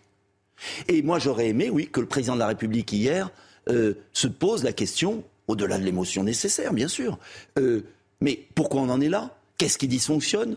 Je vais prendre des mesures, je vais réunir l'ensemble des forces politiques, nous allons agir Non, non. En fait, euh, comme l'a dit à l'instant Guillaume Bigot, il considère que ce sont les inconvénients d'un système européen totalement ouvert. Ils ont renoncé à la protection des Français par la protection des frontières. Et ce que je veux dire, et ce que je crie depuis hier, euh, c'est que si on ne remet pas nos frontières nationales, on ne réglera pas le problème. Et je le dis aussi à l'opposition. Parce que les oppositions nous disent le système européen ne marche pas, euh, euh, il faut le corriger. Mais ça fait 20 ans qu'on essaye de le corriger. Et on ne le corrigera pas à 27. Ça ne marchera pas. Mmh. Donc, je dis aux Français, il y a un moment, il faut être honnête avec les Français. Soit on rétablit nos frontières nationales, et on gère nos demandes d'asile au niveau national. Et on pourra assurer la sécurité des Français. On n'empêchera pas rien, bien sûr. Mais on réduira significativement ce type de drame. Soit on continue à avoir tout ouvert et on ne maîtrise plus rien. Voilà la réalité. Mais hier, j'ai vu une classe politique totalement euh, démissionnaire. C'est ça la hein. réalité. Pour, pour, garantir la sécurité des, Français, il faut sortir des accords de, de Schengen car cette tragédie révèle une fois de plus ses failles. Mais oui, mais parce que ce que je voudrais que les Français comprennent, c'est que, en fait, euh, le gouvernement français est responsable de la police française, de la gendarmerie française, de notre territoire. Mais il n'est pas responsable, il n'a pas autorité sur le policier grec, le douanier italien, euh, euh, des différents pays. Or, le système actuel déresponsabilise tout, puisque c'est euh, quelqu'un sur lequel vous n'avez pas autorité, qui va accorder une demande d'asile et après vous circulez librement, et qui va euh, permettre une entrée sur le territoire ou laisser rentrer irrégulièrement. Et après, comme la France a le système social le plus favorable, ah bah c'est normal. les pays Espagne, Italie, Grèce laissent rentrer, laissent rentrer. parce que d'ailleurs je leur en veux pas, ils n'y arrivent pas puisqu'ils n'ont pas les moyens. Et puis nous, comme on a supprimé notre frontière, eh ben, et comme on a les prestations sociales les plus favorables, ça arrive à flot. L'explosion des demandes d'asile, le détournement des demandes d'asile est insupportable. Ça ne peut aboutir qu'à des drames, mais on ne veut pas changer. Ils ne veulent pas changer. Et même l'opposition ne veut pas changer et nous dit euh, on va améliorer Schengen, il va y avoir demain. Mais ça fait dix ans que j'entends ça. C'est pas possible. Et, je le dis aux Français. C'est pourquoi moi, euh, vous, verrez sur, euh, sur, euh, alors on va me critiquer, tant pis. Mais sur le site de Debout la France, j'ai écrit une, pétition et je dis aux Français ne vous laissez plus égorger sans réagir, parce que les autorités politiques ne feront rien. Donc si les Français, à un moment, ne se soucoupent pas, ne se réveillent pas, ne se disent pas, là maintenant ce sont mes gamins qui sont en jeu, je vais me réveiller. Donc je leur dis, je leur offre une occasion, mais il y en a d'autres. Euh, mobilisez-vous, réveillez-vous, ne cédez pas à ce qui s'est passé hier, on vous endort. Mais c'est ce que vous dites dans la vidéo que vous avez publiée hier. Vous appelez les Français à, réagir. Mais alors comment? En signant cette, cette alors, pétition deux choses. Je pense d'abord qu'il faut un référendum. Parce qu'en fait, si vous réfléchissez avec un peu de recul, il faut prendre du recul. Le chaos migratoire actuel, je rappelle, euh, on est à plus de 150 000 demandes d'asile et à plus de 900 000 au niveau européen. Donc un dévoiement total. Le chaos de l'immigration légale, on est à plus de 320 000. Euh, le chaos des clandestins, on, on, compte même plus. Donc ça veut dire quand même, il faut que vous le sachiez, qu'on est à plus de 500 000 entrées par an. En un quinquennat, c'est la ville de Paris. Vous imaginez que la France n'a pas les moyens d'accueillir cela. Donc on va vers le chaos migratoire.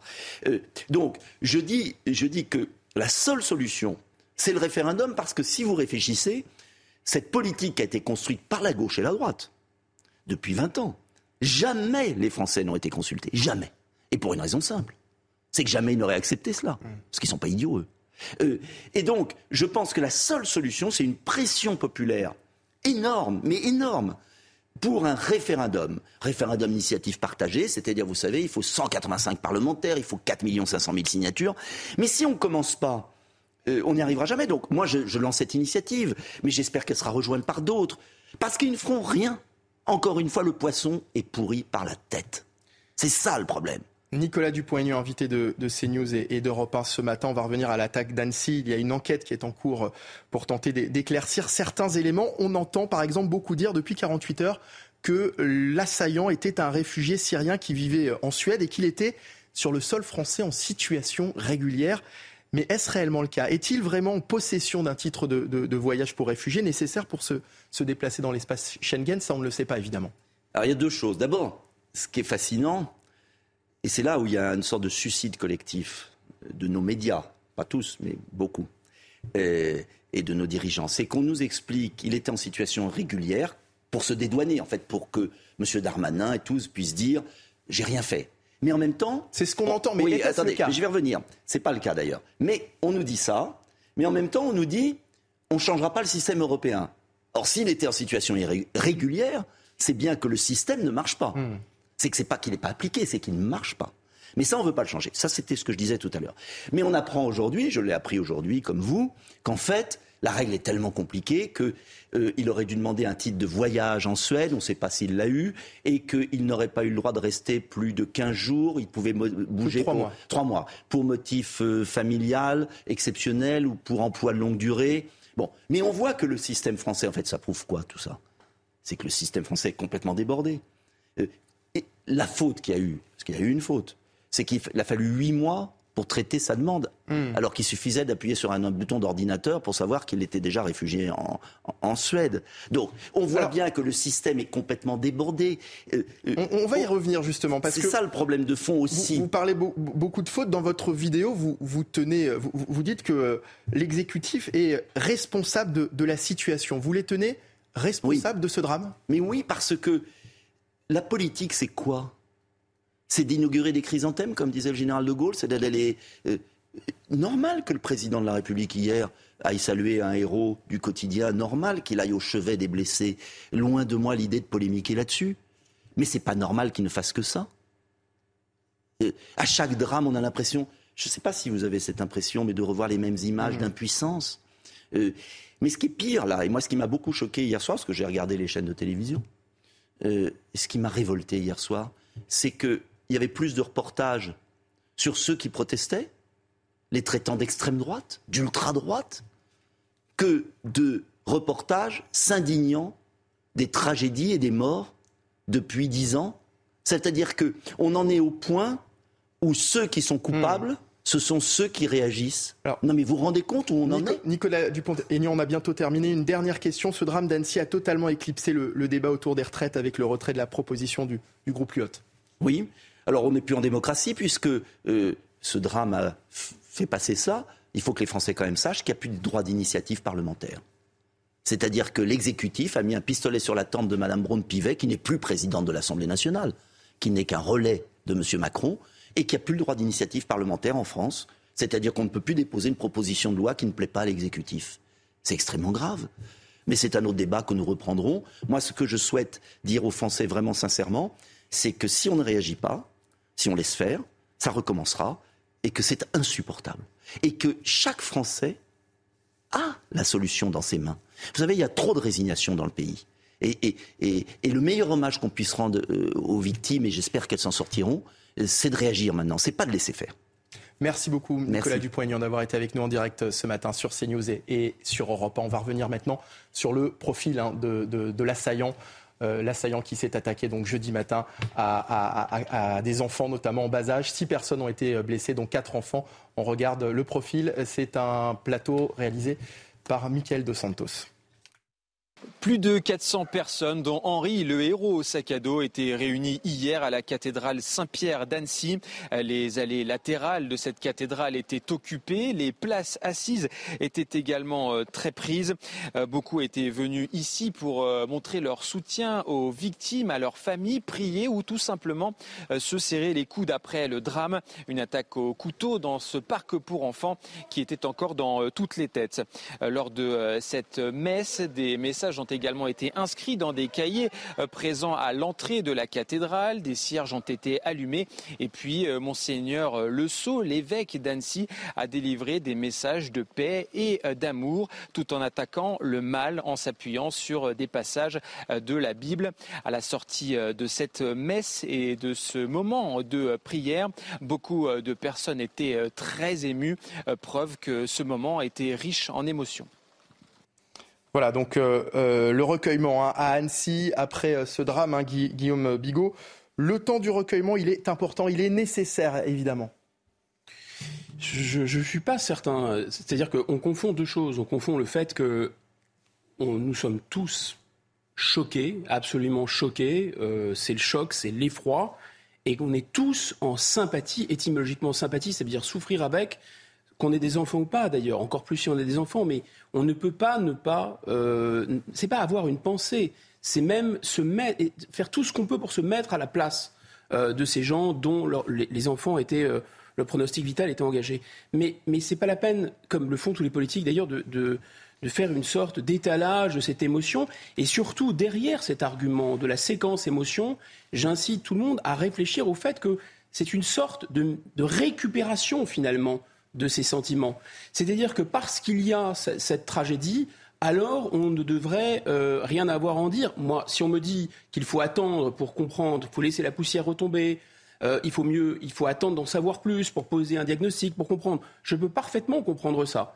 Mais l'idée qu'on n'a pas le droit, on doit d'une certaine façon se taire, bon, d'autant que je l'ai dit, je le répète, c'est à géométrie variable. C'est-à-dire que quand vous avez une scène épouvantable d'un petit garçon euh, qui était euh, qui tentait de traverser la Méditerranée, que sa famille se retrouve euh, rejeté sur les, sur les côtes turques. On a tous vu ces images. Le lendemain, c'était une exploitation de cette émotion précisément en faveur euh, de la thèse, il faut lever les frontières et, tous les accueillir. Donc, c'était pour moi, ces images étaient absolument insoutenables, absolument insoutenables. Euh, Madame Berger, qui dit, euh, Aurore Berger, patronne du, du groupe euh, Renaissance à l'Assemblée nationale, qui se, qui se jette comme, la, comme sur la misère du monde, c'est le cas de le dire, pour dire, écoutez, franchement, c'est absolument indécent de parler de ce projet de loi Lyotte, parce que nous sommes tous dans l'émotion. Ensuite, vous avez cette espèce de pensée pavlovienne, c'est-à-dire c'est quelque chose qui est c'est presque un magnétophone social de, la classe dirigeante et des notables. Alors, il y a la séquence émotion, et alors on nous dit, bah, la séquence émotion, un temps pour tout. Donc une fois que la séquence émotion, combien de temps va-t-elle durer On ne sait pas. Mais en fait, une fois que la, on ne sera plus dans l'émotion, alors on pourra parler de ces questions. Le problème, c'est qu'on euh, est tout le temps dans l'émotion, qu'un fait divers chasse l'autre et qu'on n'arrive jamais à en parler. C'est ça la vérité. Justement, l'émotion, elle était très vive hier soir à la sortie de la messe à la cathédrale Saint-Pierre d'Annecy, une messe placée sous le signe de la prière et du recueillement qui a réuni plus d'une centaine de personnes. Écoutez. C'était une belle messe qui nous a réunis, qui nous a fait du bien. On était ensemble et je trouve que c'est plus simple euh, d'affronter les difficultés quand on est unis, quand on est comme ça et qu'on témoigne de notre foi, qu'on est ensemble, c'est important. On a des petits-enfants, on les emmène là-bas, là, euh, au jardin euh, des pirates, ça s'appelle, le jardin des pirates, et ça nous a beaucoup choqués. Moi je suis athée, j'ai quand même été à la messe parce que par solidarité, par, par écoute, pour voir un petit peu, pour pour ressentir les gens. Allez, les 8h30 sur CNews et sur Europe 1. Merci de nous rejoindre. Euh, on va faire euh, tout de suite le point sur l'actualité de ce samedi. Avec Elisa Lukaski. Ex-petite amie de Shaina, condamnée à 18 ans de réclusion criminelle pour son assassinat. Pour rappel, eh bien, cette adolescente a été poignardée et brûlée vive à l'âge de 15 ans. C'était en 2019 à Creil. Elle était d'ailleurs probablement enceinte de son petit ami. Euh, cette peine prononcée dans une ambiance lourde est inférieure aux réquisitions de l'avocat général Loïc Gabriel qui avait réclamé 30 ans de réclusion criminelle pour un crime, euh, selon lui, euh, prémédité à chaque étape. 200 sapeurs-pompiers mobilisés à Bobigny, en Seine-Saint-Denis. Un impressionnant incendie s'est déclaré hier soir dans un entrepôt, euh, provoquant une imposante fumée hein, qui était visible depuis Paris. L'incendie s'est déclaré vers 20h dans un entrepôt dans lequel se trouvait du textile, des trottinettes et des batteries, a déclaré la préfecture de Seine-Saint-Denis à l'AFP, précisant euh, qu'il n'y avait pas de victimes.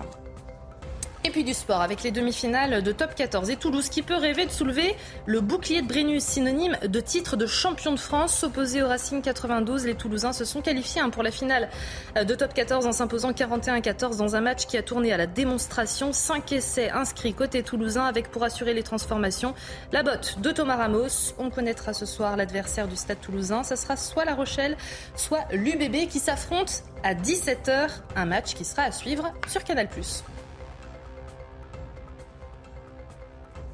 Merci beaucoup, Elisa. Retour sur euh, ce drame hein, de jeudi à Annecy. Et dans cette euh, affaire, d'autres questions se posent, notamment sur le profil de l'assaillant, très agité et muet face aux enquêteurs. On sait qu'il est d'origine syrienne et qu'il a 31 ans, père d'un enfant de 3 ans. Il vivait avec sa compagne en Suède avant de venir en France. Depuis 8 mois, il était sans domicile fixe à Annecy. Plus de détails avec Adrien Spiteri.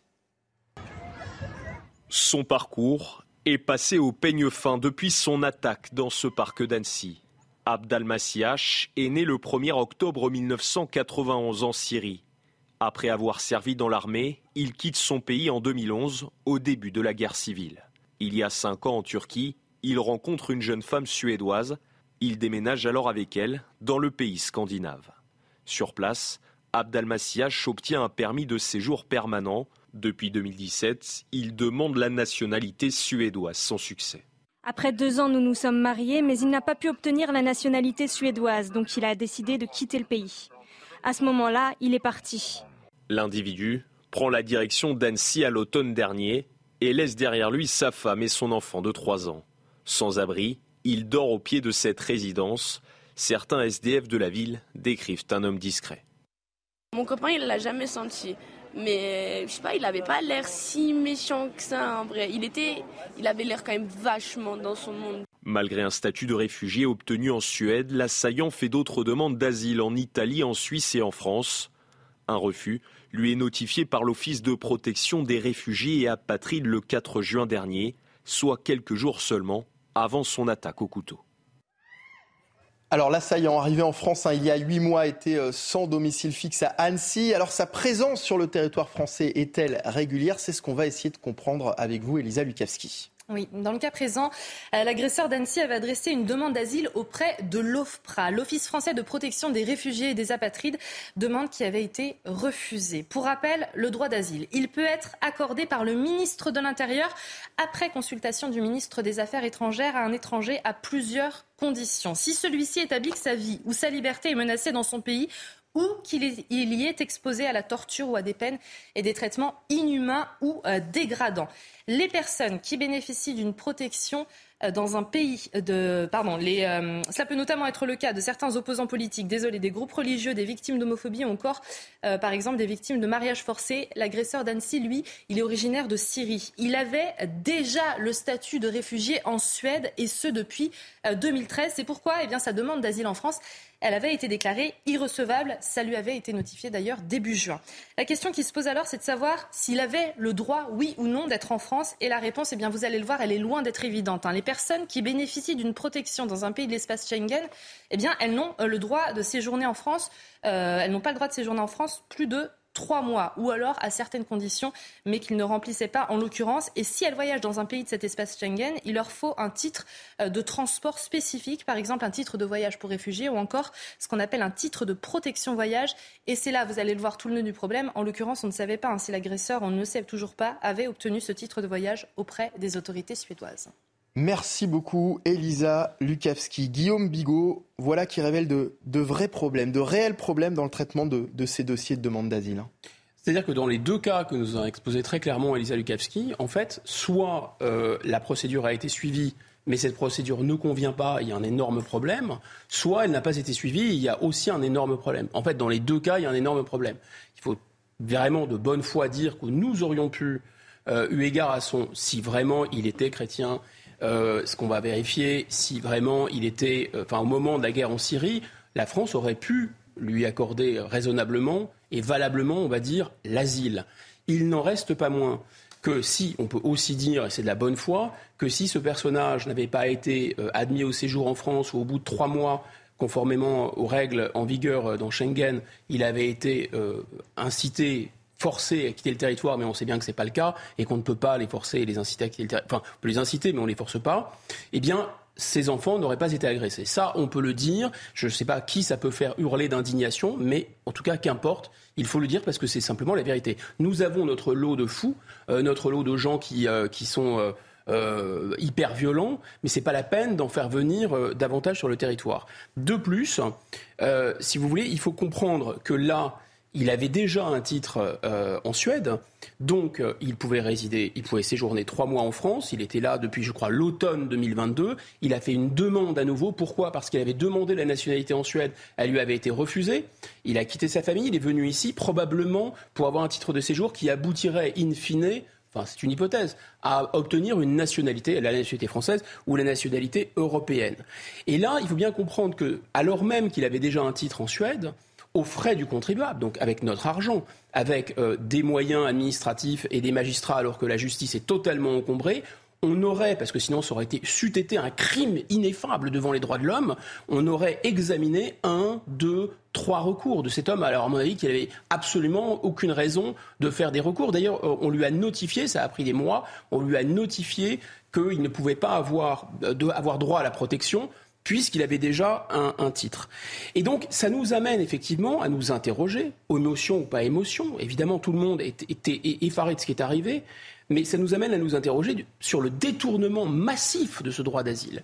Le droit d'asile, il faut peut-être dire un mot de son origine. C'est effectivement, c'est un lien avec euh, l'histoire chrétienne de la France. On voit que la France, effectivement, est la fille aînée de l'Église. Quand vous rentrez dans une Église, depuis le Moyen Âge et depuis toujours, euh, l'Église vous accorde protection d'où que vous veniez. Il y a une sorte d'inviolabilité. Par extension, euh, la monarchie, puis ensuite la République, a érigé ce, droit d'asile euh, en un principe. C'est un principe auquel, je crois, nous sommes tous, les Français, très attachés, mais c'est un principe qui consiste à protéger des individus pas des groupes d'individus, pas des millions d'individus ou des centaines de milliers d'individus. Depuis 2017, je ne sais pas si vous le savez, il y a 600 000 nouvelles demandes euh, de protection qui ont été introduites en France. Or, il s'avère que la plupart d'entre eux ne sont pas éligibles au droit d'asile, mais qu'ensuite, ils restent sur le territoire, et ça, tout le monde le sait, et personne ne fait rien. En 1951, au moment de la Convention de Genève, c'est à la fois dans notre Constitution et dans la Convention, il y avait quelques centaines quelques milliers peut-être d'individus qui en mmh. bénéficiaient. Donc on voit le détournement total. C'est fait pour des individus, c'est pas fait pour des groupes, et c'est encore moins fait pour accueillir toute la misère du monde. Allez, on a beaucoup parlé euh, d'Henri ces derniers jours, hein, le jeune euh, pèlerin au sac à dos. Il n'était pourtant pas seul à intervenir jeudi à Annecy. Hier, Emmanuel Macron a rencontré ces héros qui ont euh, pourchassé l'assaillant et, tenté de, de l'éloigner des enfants qu'il visait, des héros du quotidien qui ne sont pas les premiers à intervenir lors de ce type d'événement. Sarah Varny. C'est un visage anonyme maintenant connu de tous. Henri, un jeune pèlerin de 24 ans, s'est interposé lors de l'attaque au couteau de jeudi matin Muni de son simple sac à dos, il tente d'arrêter l'assaillant avant de se lancer à sa poursuite. Comme Henri, d'autres personnes présentes sur place ont eu le réflexe d'agir pour tenter d'arrêter l'assaillant, un geste héroïque pourtant la portée de tous. On peut voir ces actes d'héroïsme de quelqu'un éventuellement avec une pensée religieuse, avec une pensée culturelle, une pensée sociale, une pensée euh, militaire aussi. Il y a beaucoup de, de, de cas de figure où l'individu peut, par, sublimation de lui-même, dire c'est insupportable, il faut que je fasse quelque chose. Mais ce n'est pas la première fois que la France entend parler de ces héros du quotidien. Franck, surnommé le héros au scooter, était intervenu lors de l'attentat de Nice en 2016 et s'était élancé pour arrêter le terroriste au volant du camion. Un an après, il a été décoré de la Légion d'honneur. Trois soldats américains ont également été décorés pour leur intervention lors de l'attaque du Thalys en août 2015. Ils avaient réussi à maîtriser l'assaillant. Acte héroïque ou simple geste citoyen, ces femmes et ces hommes ont réussi à agir lors d'événements dramatiques. Alors Guillaume, acte héroïque ou acte citoyen, selon vous? Oh, c'est pas du tout incompatible et d'ailleurs les deux devraient, devraient vraiment se, se rejoindre. Euh, le civisme, euh, le service civique, c'est pas euh, réciter des PowerPoint sur le sur le vivre ensemble ou protéger les coccinelles. Hein. Le, le, vivre ensemble, en réalité, le, le, lien civique est un lien extrêmement puissant qui fait que vous êtes prêt à mourir effectivement pour des choses qui vous dépassent euh, alors après, la question de l'héroïsme, évidemment, elle est profondément mystérieuse. Aurions-nous eu ce courage? Évidemment, tous nous l'espérons. On n'est absolument pas sûr qu'on aurait eu ce courage face à ce couteau. Ce qui est vraiment fascinant là, enfin fascinant, poignant même, c'est l'humilité euh, dont fait preuve ce, jeune homme. Et c'était aussi l'humilité du euh, conducteur de scooter, c'était aussi l'humilité de, ces, de, ces, de ces trois soldats américains. Ils ont fait ce qu'ils auraient dû faire, ce qu'ils avaient à faire, et ils ont agi comme ils devaient agir. Et effectivement, ça nous ramène à cette notion de décence ordinaire à quelle, auquel était attaché George Orwell. J'ai été évidemment, nous, nous devrions, à mon avis, de 67 millions à être touchés par ces paroles très fortes, très puissantes que nous soyons catholiques ou pas. On sait qu'il traversait la France pour visiter les cathédrales. Il y a bien sûr un soubassement euh, chrétien et catholique, et on va y revenir, mais finalement, en disant que tout Français aurait dû réagir comme ça, ça nous ramène aussi à ce qu'est vraiment l'identité profonde et l'essence de notre pays. Il dit même que tout Français aurait pu réagir comme ça. C'est encore plus fort. Voilà. Aurait pu réagir aurait comme pu ça. réagir comme ça. Et, et d'ailleurs, il n'aime pas beaucoup ce terme de, de, de, de héros, hein, Henri. Je vous propose de, de l'écouter et on en parle juste après. Je n'aime pas du tout ce, ce, terme de héros. Je pense que j'ai agi comme euh, tous les Français euh, auraient pu et devraient agir euh, à ce moment-là. Il se trouve que j'ai été là à ce moment précis. Ce qui est certain, c'est qu'à partir du moment où, euh, on décide d'arrêter de, courber la tête devant le mal et qu'on décide d'agir et de se révolter contre ça, eh bien, on peut individuellement faire de grandes choses. Donc, non, si c'est ça, vraiment, tout le monde est un héros du quotidien à chaque coin de rue. Il appelle les Français à, à, être des héros du quotidien. Ben oui, la, la, foi soulève les montagnes. En fait, les hommes sont grands non pas parce qu'ils se mettent en avant eux, euh, non pas par leur, par leur égotisme, par ce tout à l'ego qui est insupportable. Chacun est, est, essaye vraiment de se, de se, mettre en avant. Et, et, cette société, finalement, et on le voit bien euh, dans cette société du celles et ceux, là, on incite tous les gens à s'affirmer eux, à affirmer leurs différences. Lui est plein d'humilité, il sent qu'il y a des choses plus grandes que lui. Alors, c'est un croyant, il pense que, là, que Jésus est plus grand que lui, mais il aurait pu être d'une autre religion, il aurait pu être juif, il aurait pu être musulman. En tout cas, c'est aussi un Français, il pense que la France c'est plus grand que lui, que la France l'oblige, qu'il y a quelque chose qui l'oblige. Et, et c'est peut-être un peu grandiloquent de dire ça, mais mmh. je pense que c'est oui, c'est un peu le, le, descendant des soldats euh, de l'an 2, c'est un peu le descendant euh, de tous ces gens qui, dans notre histoire, euh, ont servi un idéal plus, plus grand qu'eux. Et en fait, la France, c'est ça. Il y a vraiment cette notion de panache. La garde meurt mais ne se rend pas, force l'honneur. Euh, c'est très bien rendu dans Cyrano de Bergerac. Vraiment la tirade du non-merci. L'identité française, elle est là. C'est quelque chose qui doit tous nous rassembler, tous nous tirer vers le haut. Deux petits commentaires rapides. Si nous n'avons pas de tradition, si nous ne savons pas d'où nous venons, si nous ne sommes pas liés les uns aux autres par des choses qui nous rassemblent, en l'occurrence par une histoire, par un drapeau, par des valeurs qui sont... On a la chance d'être dans un pays dont l'histoire est une légende. On n'a pas besoin de Netflix, si vous voulez. Jeanne d'Arc, elle a réellement existé. C'est absolument incroyable. Deuxièmement, si vous, si vous ne savez pas, si vous n'avez pas cette tradition, vous ne pouvez pas avoir ce courage. Ce courage, vous ne l'avez pas par vous-même, vous l'avez parce que vous sentez qu'il y a quelque chose de plus important que vous. Et le deuxième bref commentaire, c'est qu'on voit, il était scout par exemple, les soldats américains étaient des soldats, euh, la personne à Nice, je crois, était euh, chef de piste euh, dans la, à l'aéroport. Donc on voit aussi qu'il y a une préparation, que ouais. c'est fondamental pour des citoyens d'un peuple libre, d'un peuple qui se tient debout, d'être préparés à faire face à la violence et au mal. Mais notre société ne croit plus ni au bien, ni au mal, ni malheureusement au surgissement euh, de cette violence, ni d'ailleurs au fait qu'il y a quelque chose de plus important que nous. Allez, dans le reste de l'actualité à Saint-Brévin, Dorothée Paco est devenue hier maire de la ville.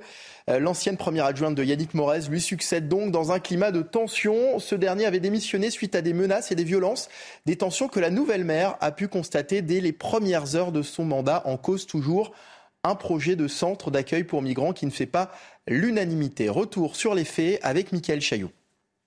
Le conseil municipal n'a pas encore démarré que déjà la tension monte d'un cran quand des membres du collectif Anticada de Saint-Brévin tentent de distribuer des tracts dans la salle.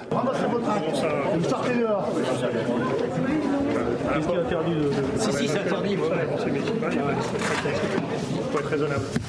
Le calme revient, on procède à l'élection. Sans surprise, Dorothée Paco, première adjointe de Yannick Morez, est élue. Elle prend la parole pour la première fois en tant que maire. Je sais combien la responsabilité est importante. Je sais qu'il y aura des difficultés.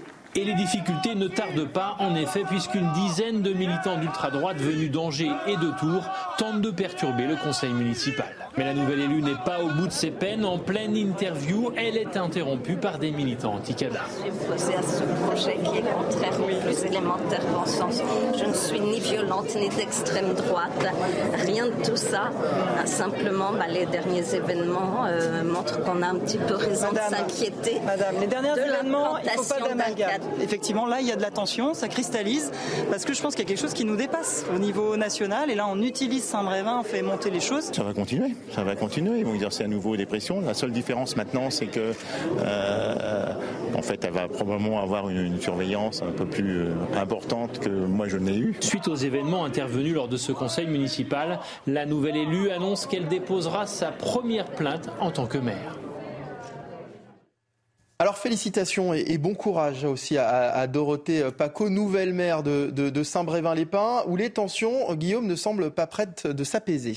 Non, on voit que cette question euh, de l'immigration, elle, divise. Euh, elle divise le pays qui devrait être rassemblé sur un certain nombre de valeurs, parce que je pense que même les gens qui, qui luttent euh, contre l'installation de ce cadavre, finalement, au fond d'eux-mêmes, sont attachés au, au principe et même à la réalité de la mise en œuvre du droit d'asile pour des individus qui combattent la liberté, qui sont réellement persécutés, etc.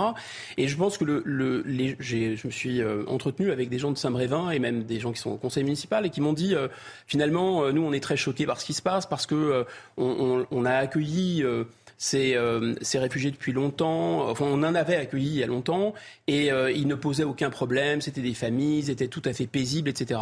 Et en fait, hein, ils sont extrêmement choqués qu'une partie de la population soit contre. En réalité, il y a une sorte de principe de précaution. Bien sûr, bien sûr que tous euh, les, personnes qui bénéficient du droit d'asile, certains d'abord ont vraiment droit au droit d'asile, ensuite tous ne sont pas euh, des tueurs, des égorgeurs, mais tout le monde le sait. Enfin, ça tombe, ça tombe sous le sens. Mais il y a une question de principe de précaution. Est-ce que pour accueillir beaucoup de gens, il faut prendre le risque qu'au sein euh, de ces gens, il y ait des gens très perturbés parce qu'on sait que ces gens sont déracinés, que ces gens ont vécu des choses traumatisantes, que ces gens peuvent, comme on dit, comme des piquades décompenser, etc. Et ça arrive assez fréquemment. Doit-on prendre le risque? C'est une véritable question. Je n'ai pas la réponse, mais en tout cas, le constat qu'il faut renouveler, c'est que ce droit d'asile, il est totalement détourné, il est débordé. Je veux dire, le barrage a complètement sauté. Et pour terminer, je pense qu'il n'est pas raisonnable d'imposer à notre population, à notre peuple, euh, une politique qu'il s'agisse là euh, de détourner le droit d'asile euh, massivement et de le transformer en immigration économique ou par exemple la réforme des retraites, ce n'est jamais raisonnable d'imposer à la majorité d'une population une politique dont il ne veut pas. Allez, autre sujet cette semaine, le Sénat a donné son feu vert pour le projet de loi justice, un projet pourtant controversé puisqu'il permettrait le déclenchement à distance des caméras ou du micro des téléphones portables, notamment dans les enquêtes liées aux affaires de terrorisme, de délinquance et de criminalité organisée. Pierre Emco, Sarah Varny. Activer à distance les caméras et micros des téléphones portables pourrait bientôt être possible. C'est en tout cas ce que prévoit l'article 3 du projet de loi justice adopté mercredi par le Sénat. Le texte prévoit deux techniques. La première, la géolocalisation en temps réel pour certaines infractions par les autorités. Et la seconde, l'activation de micros et caméras pour capter son et images qui seraient réservées aux affaires de terrorisme, de délinquance et de criminalité organisée. Un article qui cristallise les inquiétudes de la gauche. Très préoccupant pour les libertés publiques et les libertés individuelles, parce que ça veut dire potentiellement qu'on peut écouter des tas de gens sur des affaires totalement privées qui n'ont rien à voir avec, euh, avec euh, l'objectif qui est recherché par le fait d'avoir euh, permis cette captation. et que ça nous paraît à nous très, très, très disproportionné, le gain attendu par rapport justement à ce problème que ça crée vis à -vis des libertés publiques. L'Observatoire des libertés et du numérique a également dénoncé une surenchère sécuritaire qui permettrait de transformer tout objet connecté en potentiel mouchard. Le garde des Sceaux assure que la disposition sera entourée de garanties importantes et sa mise en œuvre devra être approuvée par un juge. Guillaume, je vous entendais parler tout à l'heure de George Orwell, 1984. On est un peu là-dedans, là, avec euh, Big Brother is ah, watching oui, c'est ça. C'est le, c'est Black Mirror, c'est la série. Euh, ce qui est très intéressant dans cette série Black Mirror, d'ailleurs, parce qu'on sent bien qu'il y a une sorte de cynisation du monde quand une grande puissance émerge euh, de manière presque inconsciente. ses valeurs, ses façons de faire se, se diffusent, sa nourriture se diffuse, sa musique se diffuse. La Chine est en pleine ascension. Le monde asiatique a un rapport très très différent au groupe et aux libertés individuelles, pour dire qu'il n'y en a quasiment pas. Et donc, euh, oui, ils utilisent à bloc ces technologies pour suivre, pour tracer, pour traquer euh, des milliards et des milliards de, de leurs citoyens. Et ça vient chez nous, on l'a vu avec euh, le pass sanitaire, c'est combiné avec les technologies et ça nous tétanise à juste titre. Maintenant, si on, on est sur cet article 3 de ce projet de loi, que dit-il? Il prévoit d'activer à distance donc des téléphones portables, mais aussi des ordinateurs, et d'activer les caméras et euh, le, micro. Alors, en fait, c'est un peu l'adage, vous savez, euh, le sage montre la lune et l'imbécile regarde le lampadaire. Moi, je ne sais pas si je suis un sage, mais ce qui me, ce qui me terrifie déjà, c'est que c'est une possibilité technique. C'est-à-dire que la République française ne voit aucun inconvénient à ce que des téléphones, des ordinateurs, fabriqués pour l'essentiel, alors en Asie, mais par des marques américaines pour beaucoup, euh, sont des dispositifs qui permettent aux constructeurs, mais évidemment, on le sait aussi à l'État américain, c'est-à-dire en fait aussi à cette agence tentaculaire qui s'appelle la NSA, d'activer à distance des micros et des caméras. Je ne sais pas si vous vous souvenez d'un film sur Snowden, il mettait, une, euh, il mettait un film plastique sur euh, la caméra de son téléphone ou sur son ordinateur, parce qu'il savait très bien que la NSA était tout à fait capable, ça a été fait, vous savez, après le 11 septembre, des lois, des Patriot Act et compagnie. Donc, ah, ils sont capables techniquement, mais, mais, mais ils n'ont pas le droit de le faire. Non, mais c'est, pardon, mais c'est une vaste, blague. D'abord, les plus hautes autorités de l'État, M. Fillon, sous serment à l'Assemblée nationale, vous a dit que son téléphone, celui du président de la République, ont été espionnés H24 par les Américains.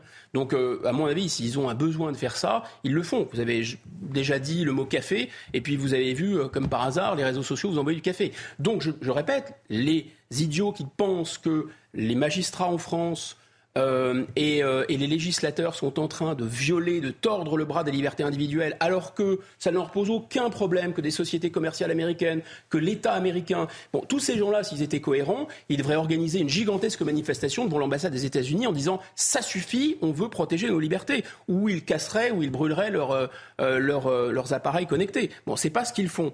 Donc en fait, si c'est un État démocratique sous contrôle d'un juge garant des libertés qui fait ça, c'est un scandale fasciste. Par contre, si c'est un service de renseignement américain euh, d'une grande puissance qui le fait, bon, là, il n'y a pas de problème. Deuxième chose qu'il faut bien en avoir à l'esprit, c'est qu'il y a quelque chose de l'ordre des modalités pratiques. C'est-à-dire qu'en fait, aujourd'hui, c'est possible de euh, les, policiers, euh, les gens, je pense, des douanes, mais surtout les enquêteurs sur des affaires de drogue, etc., sont capables d'activer. Simplement, il faut qu'ils s'emparent physiquement des téléphones et des ordinateurs pour hmm. activer des mouchards. Et donc, quand vous traquez le Pablo Escobar français, évidemment, c'est extrêmement dangereux. Vous mettez votre vie en péril. Merci beaucoup, Guillaume Bigot, pour cet échange. Vous restez bien sûr avec nous sur CNews. la matinale week-end continue. Et sur Europe 1, c'est l'heure de retrouver Lénaïque Monnier et Frédéric Tadei. C'est arrivé cette semaine. Excellent week-end à tous sur CNews et sur Europe 1.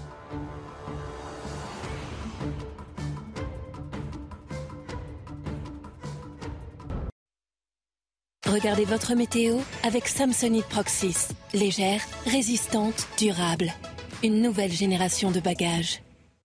La prudence est de rigueur cet après-midi avec les violents orages qui vont éclater du côté de la Normandie, des pays de la Loire à partir de midi, 13h et encore plus entre 15h et 18h. Sept départements sont placés en vigilance orange par euh, Météo France, l'Eure, le Calvados, mais également la Manche. Et c'est surtout sur la Manche que les orages seront les plus violents, des orages possiblement stationnaires qui pourront déverser 30 euh, à 50 mm de précipitations avec un risque d'inondation. Ce matin, on a déjà quelques averses orageuses hein, du côté de la Normandie, du nord de la Bretagne, quelques fortes averses sur les régions centrales, sur les Alpes, également sur euh, le Jura, du beau temps temporairement euh, sur l'Aquitaine. En ce qui concerne l'après-midi, les conditions vont se gâter, les orages vont éclater à partir de la mi-journée, Normandie, Bretagne, mais également possiblement l'Île-de-France et Paris, les régions centrales et les Alpes également avec des orages forts de ce côté-là.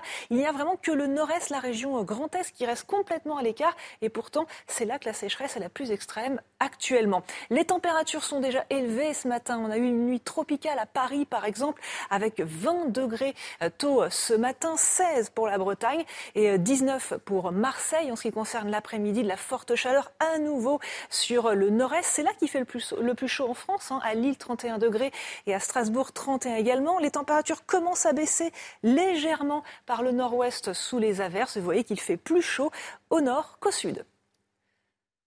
C'était votre météo avec Samsonite Proxys. Légère, résistante, durable.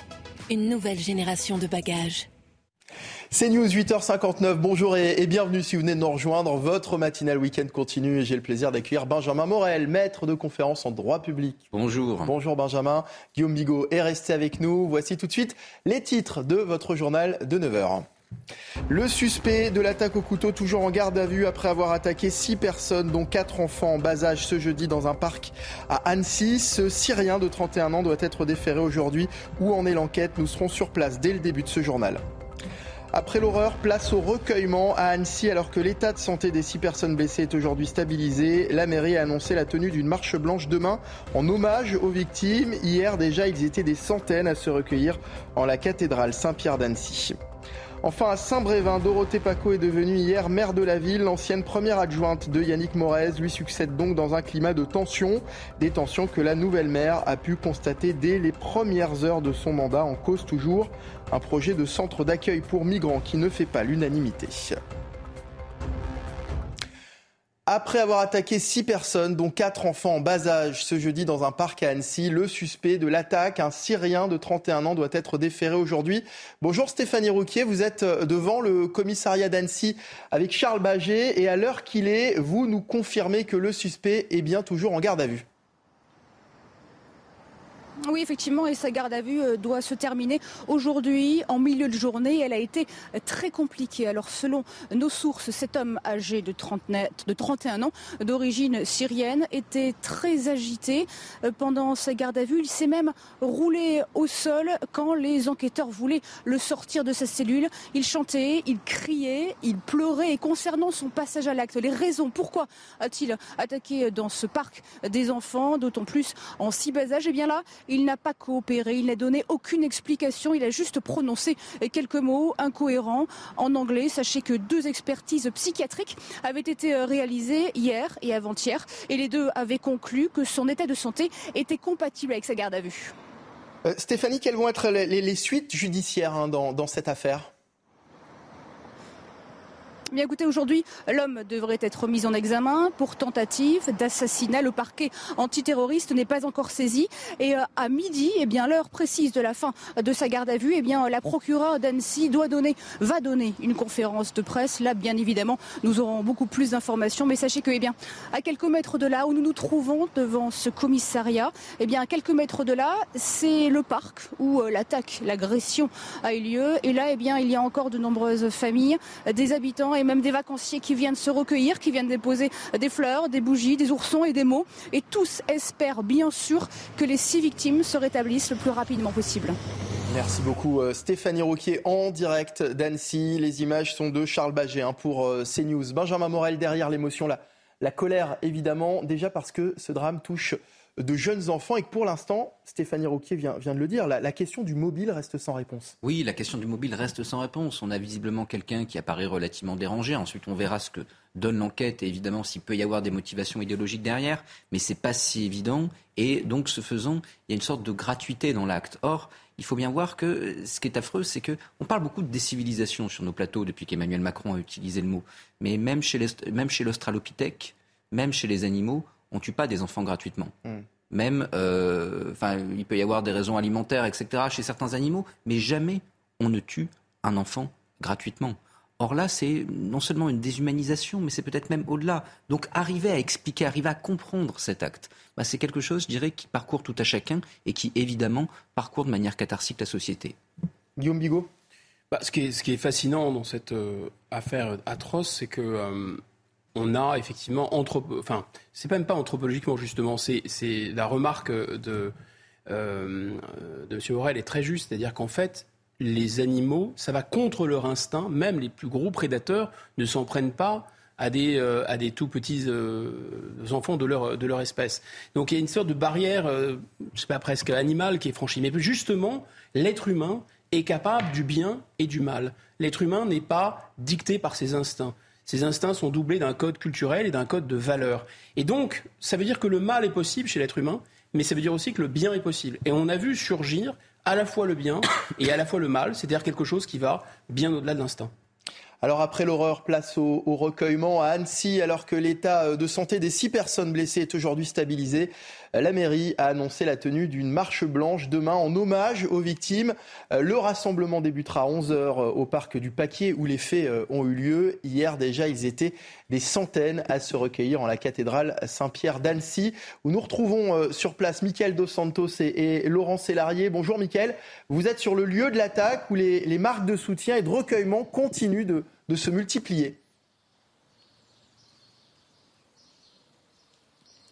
Oui, le, cadre est, idyllique ici à Annecy, mais euh, l'ambiance est, encore lourde. Des passants, des joggeurs euh, s'arrêtent hein, pour euh, déposer des fleurs, des dessins d'enfants, des peluches, parfois aussi des messages, des messages de soutien aux victimes, mais aussi des messages plus généraux. On a pu lire parmi eux hein, Restons forts, il ne faut pas que ce drame nous empêche de vivre. Les enfants, ce lieu est le vôtre, continuez de vous y amuser. C'est ce qu'on a pu lire. Il y a euh, quelques minutes, on a croisé également une maman et euh, sa fille qui, se promenait euh, sur les, bords du, lac d'Annecy pour tenter de lui expliquer ce qu'il fallait faire sur les lieux. Elle lui a tout simplement dit de se recueillir et de penser très fort à ses enfants touchés et poignardés vendredi. Un promeneur, lui, est, entré dans, le parc, on, l'a vu, il est entré dans le parc, a fait un signe de croix, on l'a senti très ému. On a pu discuter avec lui, il nous a expliqué se balader tous les jours ici, s'asseoir sur, sur des bancs comme beaucoup de promeneurs, traverser le, pont des, Amours et euh, être effrayé, horrifié par, par ce qu'il euh, s'est passé ici euh, dans ce de parc du, du Paquier. sa mère, très inquiète, l'a appelé puisqu'elle savait qu'il avait ses habitudes ici. Et euh, fort heureusement, euh, il n'a pas été euh, touché par, par l'assaillant le jour où il se promenait dans, le, dans le parc ici au, bord du, lac d'Annecy. Un homme qui était d'ailleurs présent à la messe qui s'est déroulée hier après-midi aux alentours de, 18h. Messe à la cathédrale Saint-Pierre d'Annecy. Une messe où, des fidèles, des habitants d'Annecy, mais aussi des, étrangers venus parfois des pays voisins, d'Italie, de Suisse, parfois aussi d'Allemagne, se sont réunis. Il y avait plus de, de 400 personnes et là aussi on a senti encore beaucoup euh, d'émotions. Euh, les, faits hein, sont, encore très récents. Ça va être difficile de, tourner la page. Euh, la, ville d'Annecy est encore touchée hein, et, visiblement, ils ne sont pas prêts, les, habitants, à, faire le deuil pour le moment. Merci beaucoup, euh, Michael Dos Santos, en direct hein, de ce parc du Paquier hein, euh, à, Annecy, où l'émotion était très vive aussi hier soir à la sortie de la messe à la cathédrale Saint-Pierre d'Annecy, une messe placée sous le signe de la prière et du recueillement qui a réuni plus euh, d'une centaine de personnes. Je vous propose d'écouter certains d'entre eux. C'était une belle messe qui nous a réunis, qui nous a fait du bien. On était ensemble et je trouve que c'est plus simple euh, d'affronter les difficultés quand on est unis, quand on est comme ça et qu'on témoigne de notre foi, qu'on est ensemble, c'est important. On a des petits-enfants, on les emmène là-bas, euh, au jardin euh, des pirates, ça s'appelle, le jardin des pirates, et ça nous a beaucoup choqués. Moi je suis athée, j'ai quand même été à la messe parce que par solidarité, par écoute, pour voir un petit peu, pour pour ressentir les gens. Benjamin Morel, le temps du recueillement, il est bien sûr important pour les Annéciens. Vous avez entendu ce, cet homme hein, qui dit qu'il n'est pas croyant, mais qu'il se sentait, il avait besoin quand même d'aller euh, d'aller à la messe pour euh, rendre hommage aux, victimes. Oui, c'est ce qu'on appelle la catharsis, c'est-à-dire quand vous avez une société qui est traumatisée par quelque chose, elle a besoin d'expurger ses émotions de manière commune. Or là, bah, cette affaire, elle a évidemment touché tous les habitants d'Annecy, elle a touché également tous les Français. Donc la manière dont on peut éventuellement tous en commun bah, purger ce moment, comme on l'a dit tout à l'heure, cet acte qui est totalement incompréhensible, bah, ça participe à la fois à la, à la réflexion et on réfléchira à pourquoi, comment, etc., mais également à une forme de guérison collective. Guillaume Bigot? J'insiste à nouveau sur ces catégories de, bien et de mal parce que euh, voilà, la notion de, limite en général, comme la notion de frontière, est totalement abolie euh, chez nous. Euh, l'autre aussi, d'ailleurs, soi et l'autre. euh, l'intérêt général, l'intérêt collectif, tout ça est complètement, a complètement volé en éclats. Le Parti communiste et euh, l'Église catholique, qui étaient des, des, des, des, assez forts, qui structuraient les individus, ont, ont volé en éclats. Et, euh, et donc on, on, est un peu, on est un peu désarmé. Et je pense que ce qui est, ce qui est important à comprendre, c'est que euh, nous, le premier réflexe, c'est de dire qu'il est fou. Alors en fait, la folie, elle existe. Évidemment que la, folie, elle existe. Et d'abord, on verra, c'est l'enquête, on ne sait pas. Mais, mais ce qui est important de, de comprendre, c'est que qu'il s'agisse d'un mal, d'une espèce d'un mal collectif, par exemple le djihadisme ou n'importe quel fanatisme religieux ou une idéologie de haine, quelle qu'elle soit, qui pousse à faire des choses aussi atroces, et ça existe, hein, eh bien, c'est une maladie mentale collective d'une certaine façon, mais c'est quand même la présence du mal. Quand quelqu'un devient euh, dément, devient fou, etc., je comprends la différence, si vous voulez, on, on, glisse rapidement de la différence judiciaire, discernement, pas discernement pour juger quelqu'un, au fait que même si quelqu'un n'a plus son discernement, son inconscient, d'une certaine façon, ses pulsions ont pris le dessus, c'est le mal. Le mal existe. Or, mmh. on ne veut plus voir le mal. On veut médicaliser le mal, on veut qu'il y ait une explication à tout, etc. Et on est dans un univers dans lequel il n'y a plus de frontières et il y a une explication à tout. Maintenant, il y a des mystères et il faut qu'il y ait des frontières et c'est la raison pour laquelle la civilisation humaine est là. Alors dans cette affaire, d'autres questions euh, se posent, notamment sur le profil de, ce suspect, le profil de l'assaillant, très agité et muet hein, face aux enquêteurs. Stéphanie Rouquier nous le disait euh, tout à l'heure. On, on, sait qu'il est d'origine syrienne, qu'il a 31 ans, père d'un enfant de 3 ans. Il vivait avec sa compagne en Suède avant de venir en France. Depuis 8 mois, il était sans domicile fixe à Annecy.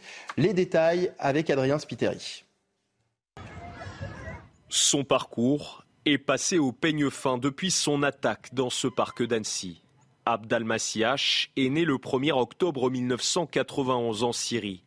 Après avoir servi dans l'armée, il quitte son pays en 2011, au début de la guerre civile. Il y a cinq ans en Turquie, il rencontre une jeune femme suédoise. Il déménage alors avec elle dans le pays scandinave.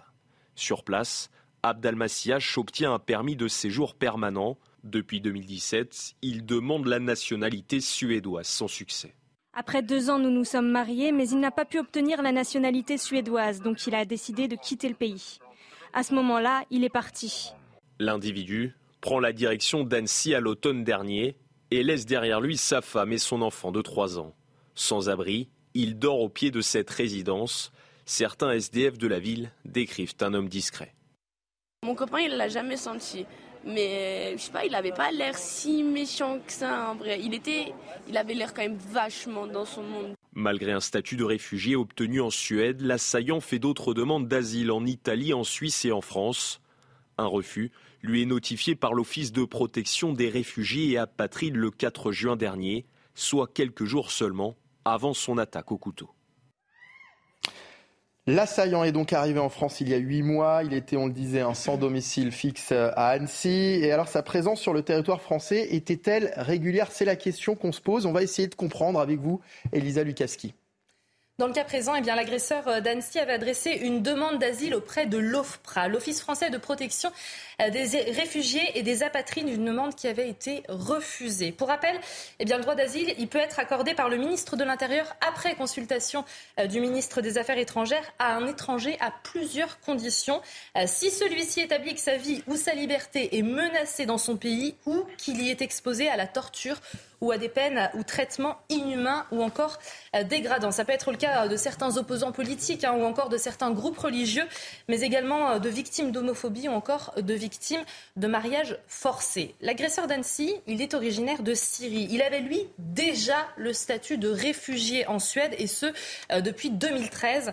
Euh, c'est pourquoi sa demande d'asile en France, elle a été déclarée irrecevable, ce qui lui a d'ailleurs été notifié au début du mois de juin. La question qui se pose hein, euh, alors, c'est de savoir s'il avait ou pas le droit d'être en France. Et là, vous allez le voir, eh la réponse, elle est loin d'être évidente. Hein.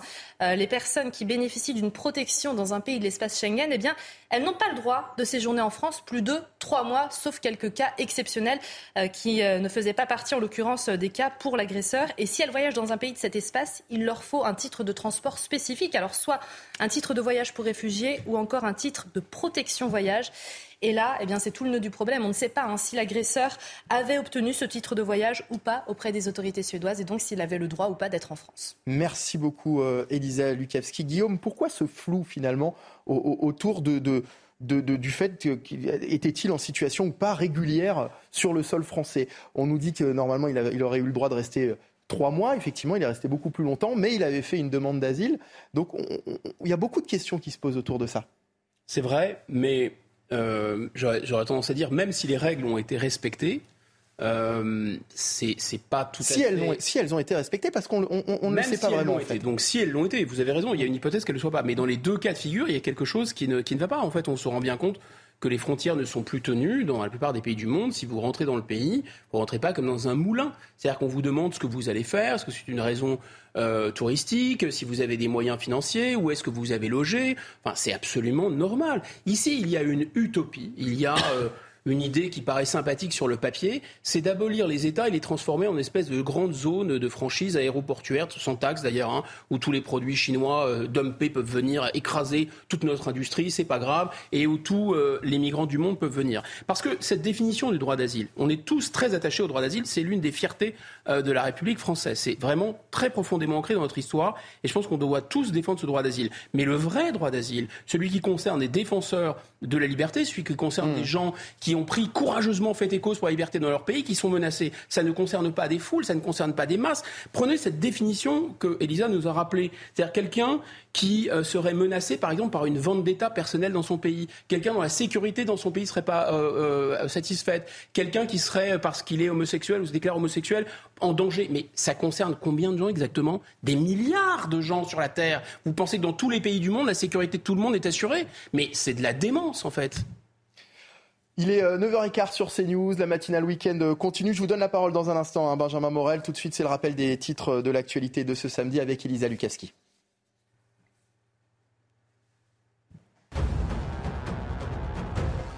L'ex-petite amie de Shaina, condamnée à 18 ans de réclusion euh, criminelle pour son assassinat. Pour rappel, Shaina, c'est cette adolescente hein, qui a été poignardée et brûlée vive à l'âge de 15 ans. Euh, c'était en 2019 à Creil, alors qu'elle était probablement enceinte hein, de son petit ami.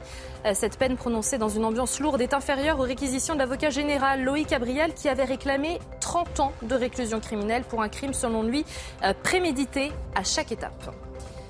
200 sapeurs-pompiers mobilisés à Bobigny, en Seine-Saint-Denis. Un impressionnant incendie s'est déclaré hier soir dans un entrepôt, provoquant une imposante fumée qui était visible hein, depuis Paris. L'incendie s'est déclaré vers 20h dans un entrepôt où se trouvait du textile, des trottinettes ainsi que des batteries, a déclaré la préfecture de Seine-Saint-Denis à l'agence France Presse, précisant qu'il n'y avait pas de victimes. Et puis Boris Johnson claque la porte du Parlement britannique. L'ancien Premier ministre de 58 ans a remis hier soir avec fracas son mandat de député, invoquant l'enquête parlementaire sur le Partygate, les fêtes tenues à Downing Street en violation des restrictions liées au Covid-19. Il a indiqué que sa décision était effective immédiatement, déclenchant une élection partielle qui met fin dans l'immédiat à toute perspective de retour. La présence de l'assaillant d'Annecy sur le territoire français était-elle régulière? On en parlait hein, il y a quelques instants sur ce, ce, plateau. La situation est complexe, Benjamin Morel, mais quoi qu'il en soit, elle révèle de, de vrais problèmes, de vraies lacunes aussi dans le traitement de ces dossiers de demande d'asile.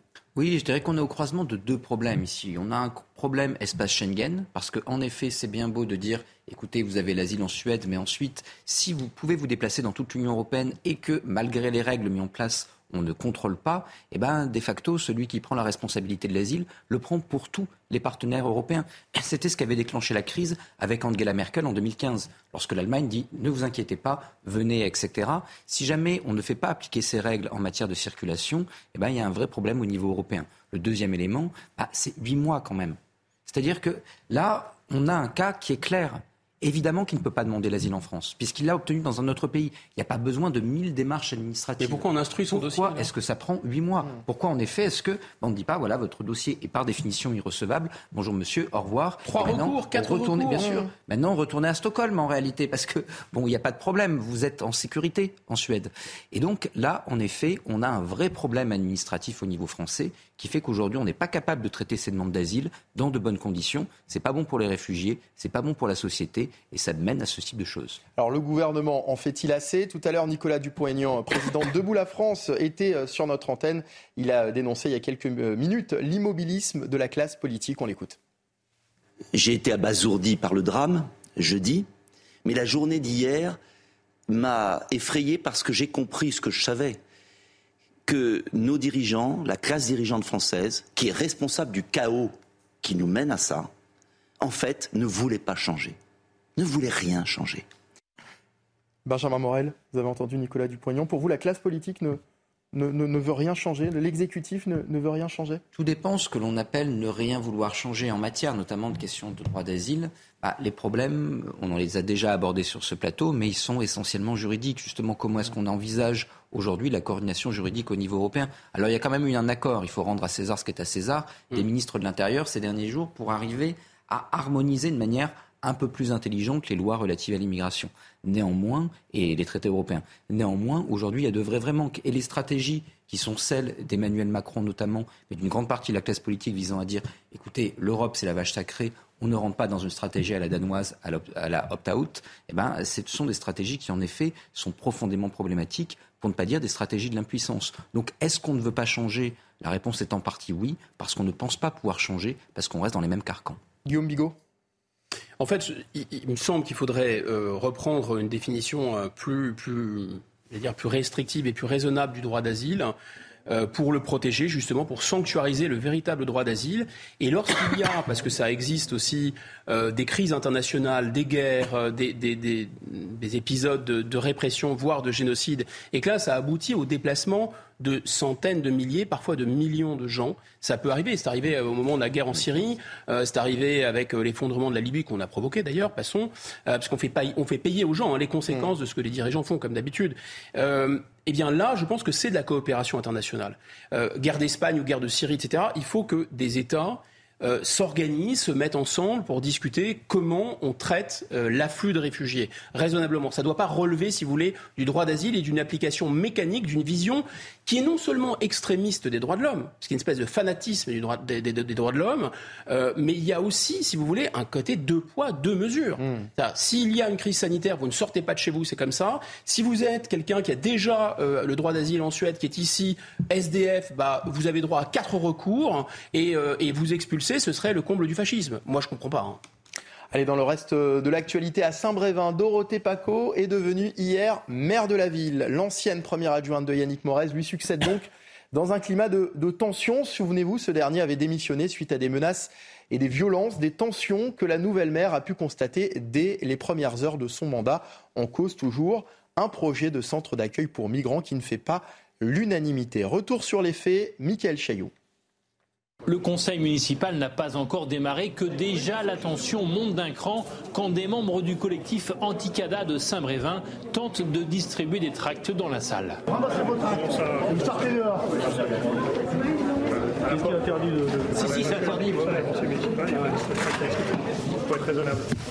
Le calme revient, on procède à l'élection. Sans surprise, Dorothée Paco, première adjointe de Yannick Morez, est élue. Elle prend la parole pour la première fois en tant que maire. Je sais combien la responsabilité est importante. Je sais qu'il y aura des difficultés. Et les difficultés ne tardent pas, en effet, puisqu'une dizaine de militants d'ultra-droite venus d'Angers et de Tours tentent de perturber le conseil municipal. Mais la nouvelle élue n'est pas au bout de ses peines. En pleine interview, elle est interrompue par des militants anti-CADA. J'ai posé à ce projet qui est contraire au plus élémentaire bon sens. Je ne suis ni violente ni d'extrême droite. Rien de tout ça.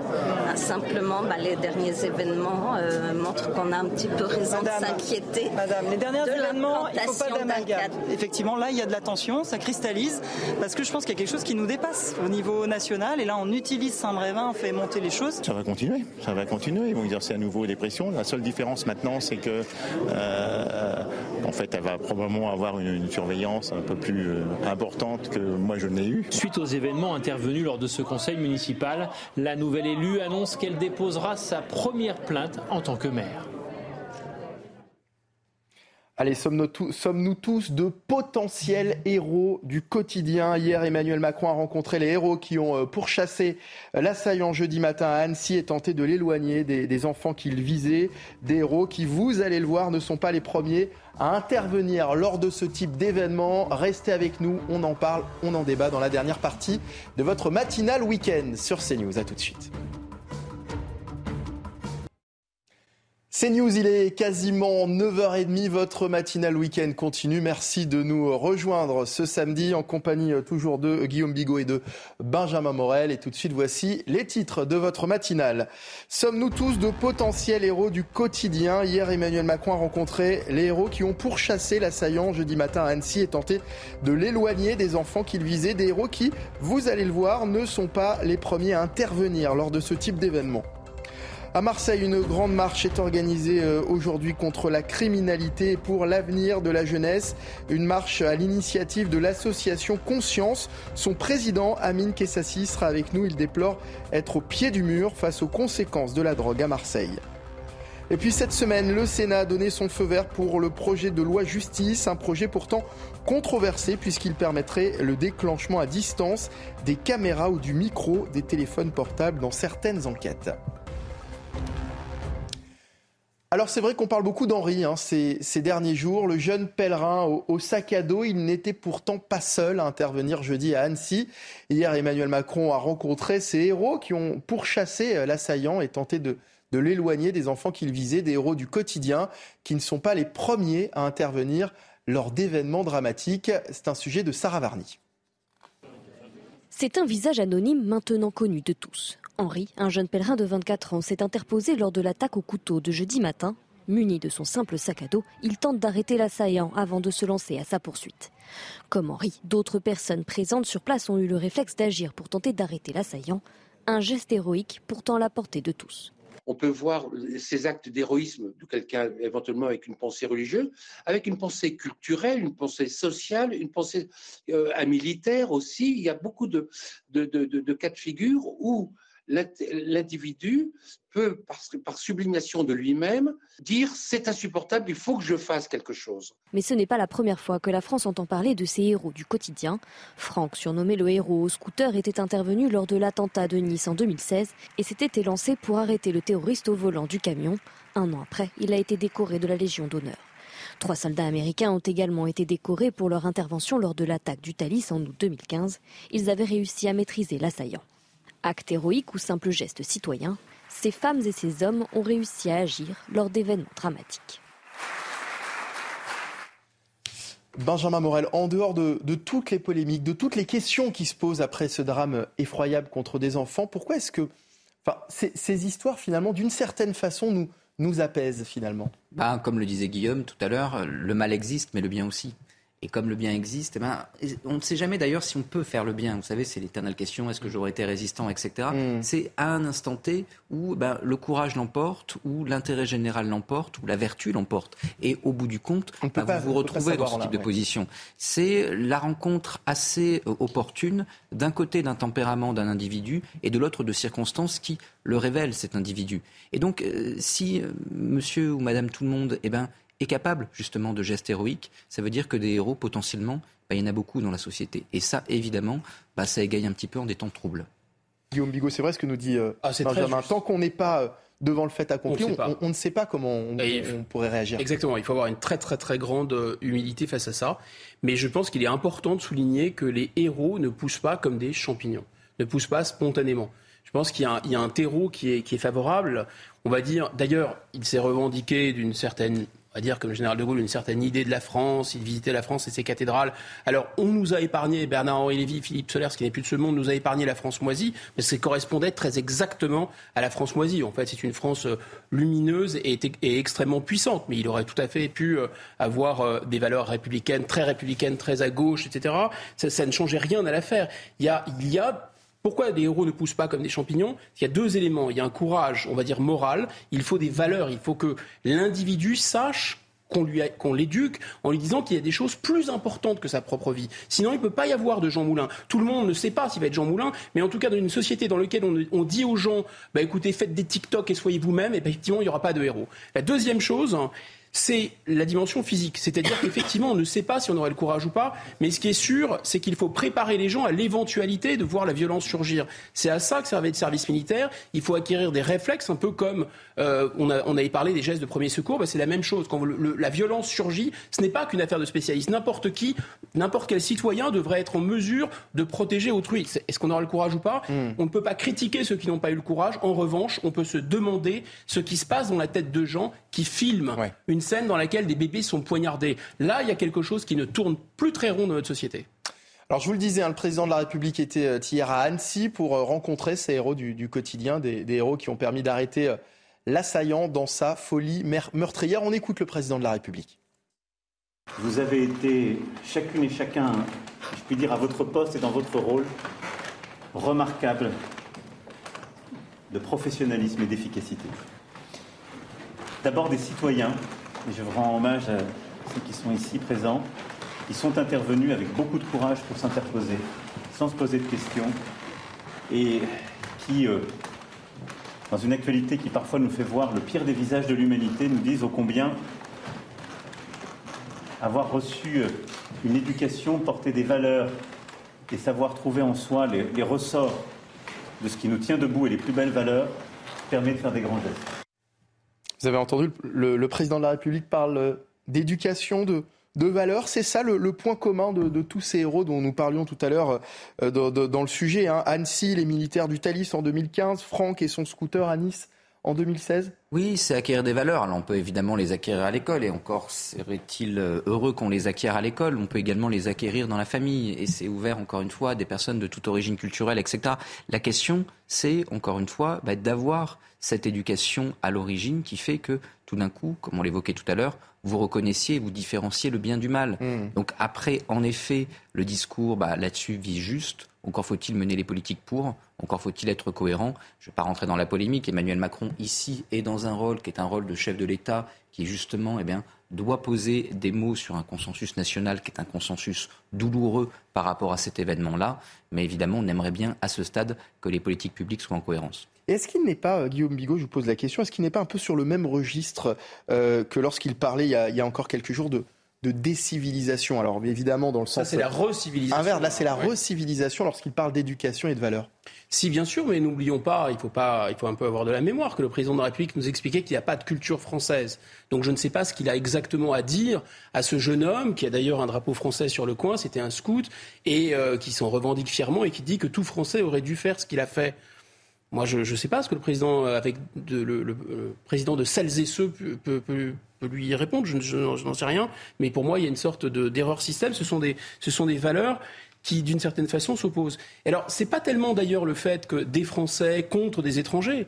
D'abord, je rappelle que dans le parc, d'abord, il faut peut-être dire aussi, rendre hommage aussi aux employés municipaux qui sont intervenus. Mmh. Parce là, il y a quelqu'un qui a pris la lumière et c'est tout à fait légitime. Les employés municipaux sont intervenus. Les forces de l'ordre, les policiers, en quatre minutes, euh, euh, on, neutralisait cet individu, il ne pouvait pas faire plus rapidement. Mais ceci étant dit, il y avait aussi un Syrien, un, vieux monsieur qui a été agressé. Dans le, dans le parc. Je me souviens aussi de, de, ce type sans papier, je ne sais plus de quelle nationalité il était, euh, qui est allé sauver une jeune fille dans les, dans, dans les étages. Et vous aviez tous ces espèces de meursault du 21e siècle qui regardaient avec leur téléphone, qui il Était malien. Euh, alors, je ne sais pas si, encore une fois, encore, on ne peut pas critiquer les gens qui n'ont pas eu le courage de, parce qu'on ne sait pas soi-même si on aurait eu le courage, mais on peut critiquer les gens qui regardent et qui, qui filment comme si ce n'était pas la réalité, comme si, parce qu'ils sont sortis de la réalité. Donc là où je veux en venir, c'est qu'il y a des gens qui savent qu'il y a quelque chose de plus important que leur vie, qui ont une tradition, qui ont, euh, qui ont ce genre de réflexe aussi, qui sont dans la réalité. Ce que dit ce jeune homme est très important, il n'y a pas de fatalité. En fait, à partir du moment où on sait qu'on peut réagir, on voit plus le monde de manière aussi négative d'une certaine façon. Il n'y a pas de le mal existe, mais si vous acceptez qu'il y ait le mal, vous acceptez aussi qu'il n'y a pas de fatalité au mal. Ces personnes qui filment, hein, dont, vous parlez, dont vous parliez aussi euh, tout à l'heure, c'est quoi? C'est le, c'est le drame des réseaux sociaux, c'est, c'est le, besoin de, de spectacle euh, constant? D'une certaine façon, pour construire un individu, on, disait que les héros ne poussent pas comme des champignons, mais on parle d'individualisme. Je suis pas sûr que le terme soit le bon. Construire un individu, c'est le résultat d'une éducation, c'est le résultat d'une tradition, c'est le résultat de valeurs, euh, d'un père, d'une mère, de limites, de frontières, etc.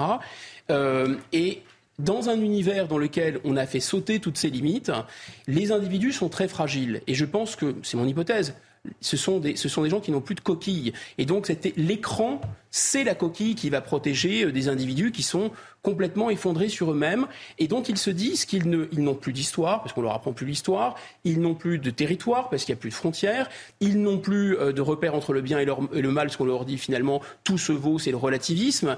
Et dans ces conditions-là, oui, euh, les individus sont très mal à l'aise. Ce qui est très intéressant, c'est la mise en abîme, parce que justement, ces migrants, euh, souvent sont des gens qui sont eux-mêmes absolument perdus en fait. Ils sont perdus, ils ont vécu des choses traumatisantes, ils sont perdus.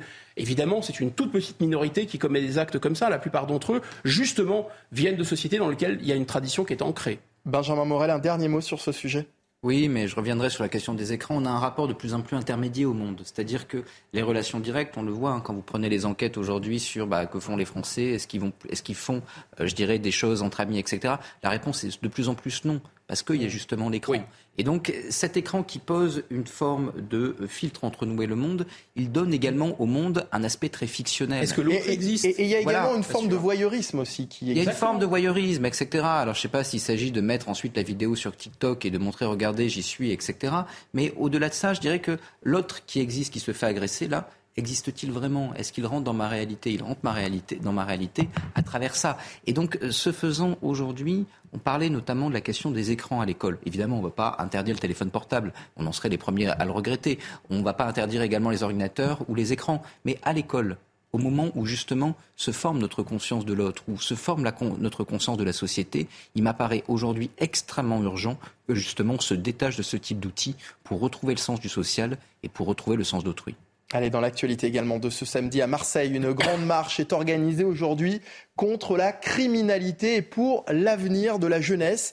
Une marche à l'initiative de l'association Conscience qui déplore être au pied du mur face aux conséquences de la drogue à Marseille. Il faut dire que depuis le début d'année, 23 personnes ont perdu la vie à cause des réseaux de drogue. Avec nous pour en parler ce matin, Amine Kessassi, président de l'association euh, Conscience. Bonjour, merci euh, d'être avec nous en, direct ce matin euh, sur CNews. Alors ma première question, quel est l'objectif de cette marche blanche organisée aujourd'hui? Alors l'objectif de cette marche, il est, simple. On en a deux. C'est premièrement d'expliquer que dans cette lutte, euh, on n'est pas euh, que les quartiers populaires.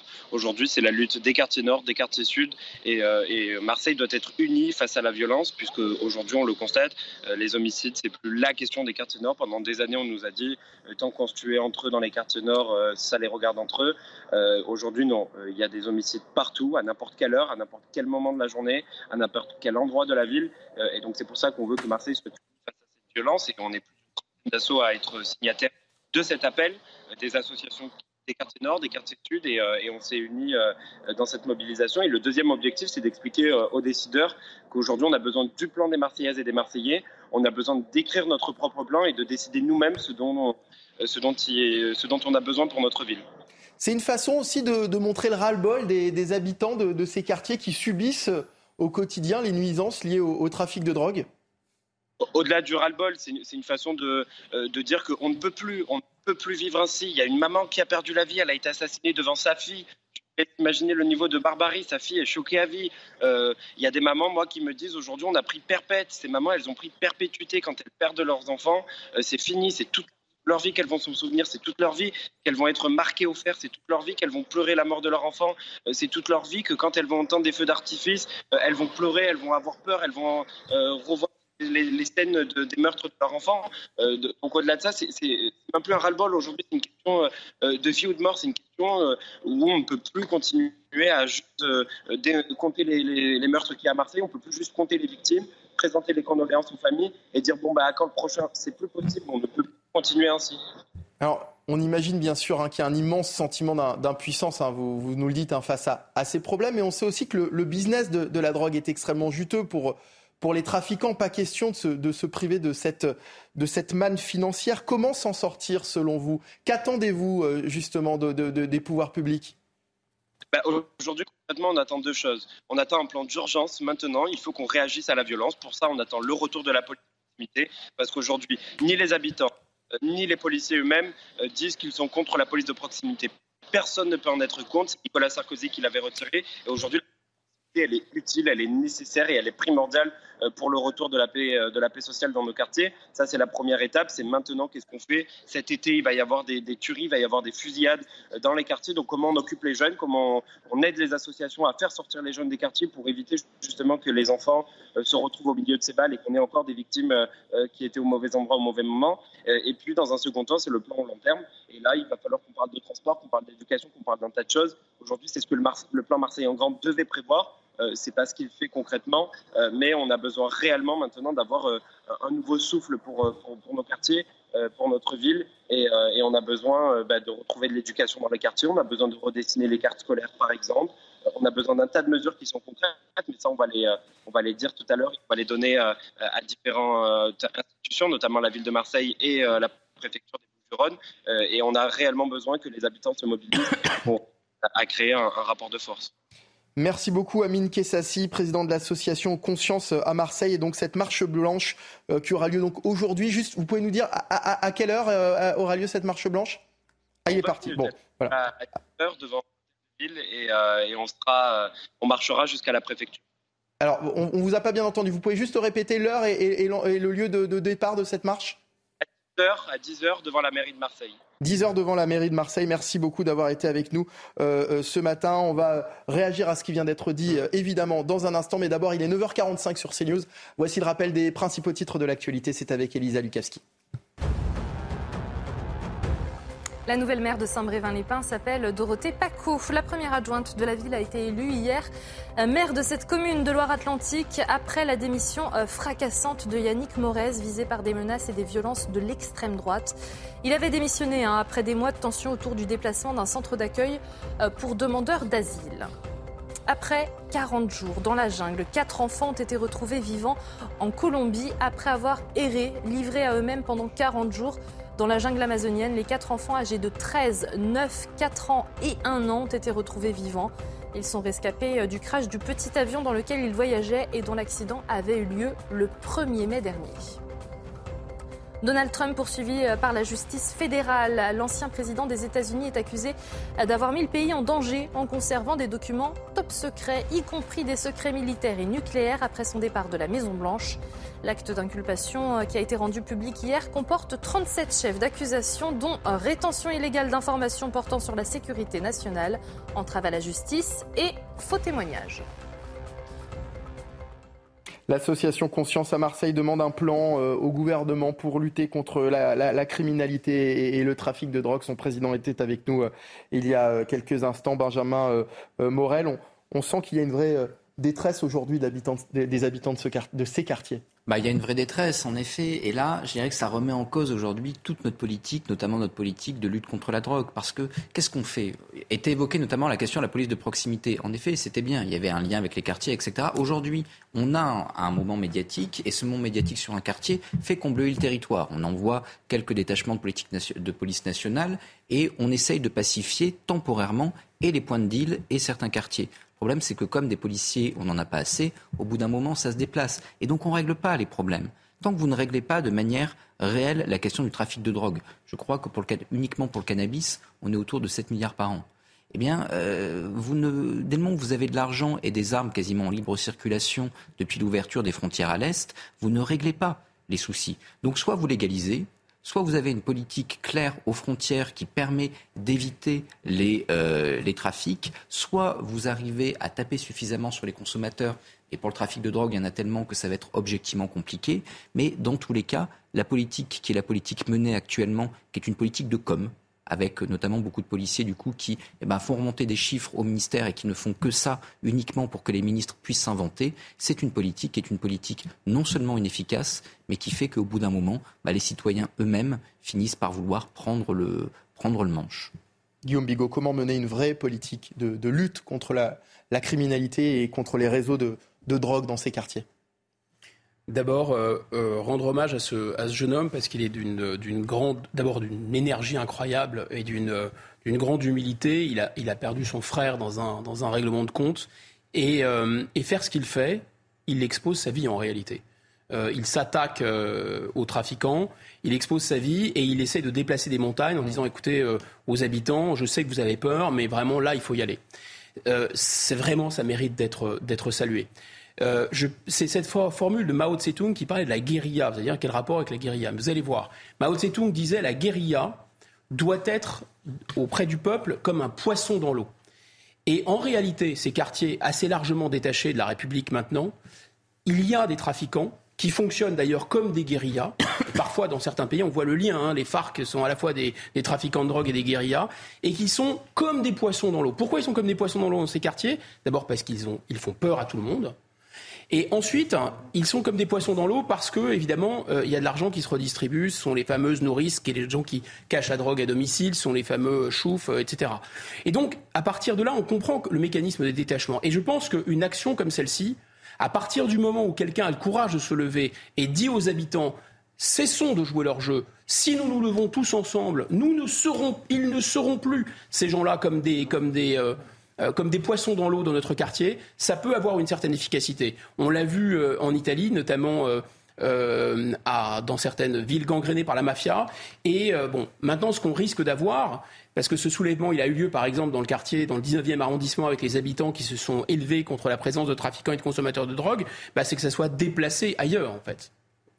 Dans l'actualité également cette semaine, le Sénat a donné son feu vert pour le projet de loi justice, un projet pourtant controversé puisqu'il permettrait le déclenchement à distance des caméras ou, du micro des, téléphones portables, notamment dans les enquêtes liées aux affaires de, terrorisme, euh, de délinquance et de criminalité euh, euh, organisée. Alors, tout à l'heure, on, parlait avec Guillaume Bigot de, George Orwell. C'est un peu Big Brother is watching you, là, euh, Benjamin Morel. Un peu Big Brother, en effet. Et en termes de droits et libertés, alors, si vous voulez, c'est toujours très, très compliqué parce que euh, on a euh, d'un côté un impératif qui est un impératif de sécurité publique et de l'autre, on a un respect nécessaire des droits et libertés.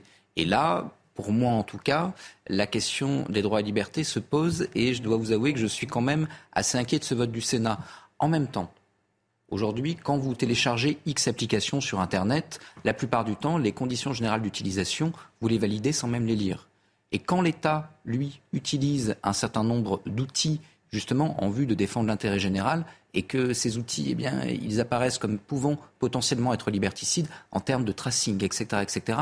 Là, tout le monde s'indigne et tout le hmm. monde s'inquiète. Aujourd'hui, je suis moins inquiet de la présence des États et de l'action des États en matière de liberté publique que je ne suis inquiet de certains groupes privés, notamment, qui commercialisent aujourd'hui des applications. Guillaume Bigot? Ah bah c'est vrai que c'est quand même étonnant. Donc on, a, on achète euh, dans le c'est en vente dans le commerce, on peut acheter des, téléphones ou des portables dont les fabricants, et derrière en général l'État américain, les services de renseignement américains, peuvent activer à distance déjà les micros et les caméras. Mais ça, ça ne dérange personne. Si euh, le législateur et euh, le juge, garant des libertés, veulent pouvoir utiliser euh, ces, possibilités techniques, on crie au scandale, au fascisme, à l'étouffement des libertés.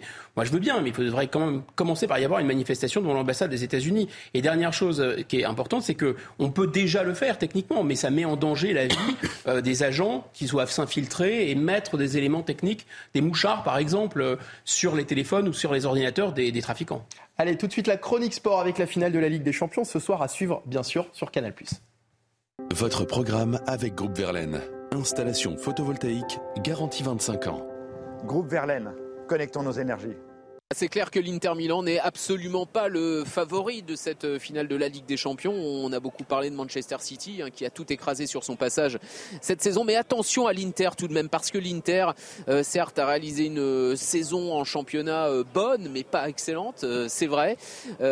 difficile d'imaginer en début de saison eh bien, que cette équipe aurait pu atteindre la finale de la Ligue des Champions. C'est chose faite. Un petit à petit, eh bien, elle a réussi à gagner ses matchs, à encaisser peu de buts finalement dans la compétition a réussi à éliminer son rival de toujours, le Milan AC, en demi-finale. Et c'est vrai qu'elle arrive, cette équipe, avec le statut d'outsider qui peut lui servir. On va rappeler que l'Inter Milan a de l'expérience, hein, puisque l'Inter Milan a déjà gagné trois fois la Ligue des Champions. La dernière fois, c'était en 2010. Manchester City ne l'a pas gagné. L'expérience peut compter dans un tel match.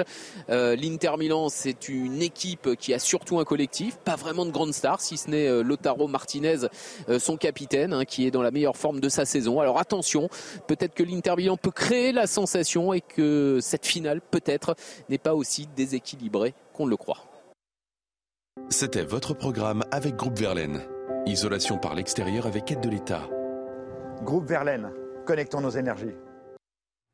Merci Benjamin Morel. Merci à vous. Guillaume Bigot, merci à demain. Merci et à demain. C'est la fin de votre matinal week-end. Merci de nous avoir suivis. On revient euh, demain à partir de, 7h. Dans un instant, ce sera le journal de 10h, suivi de votre rendez-vous santé du samedi matin.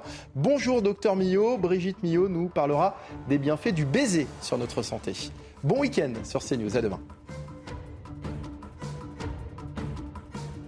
Regardez votre météo avec Samsonite Proxys. Légère, résistante, durable.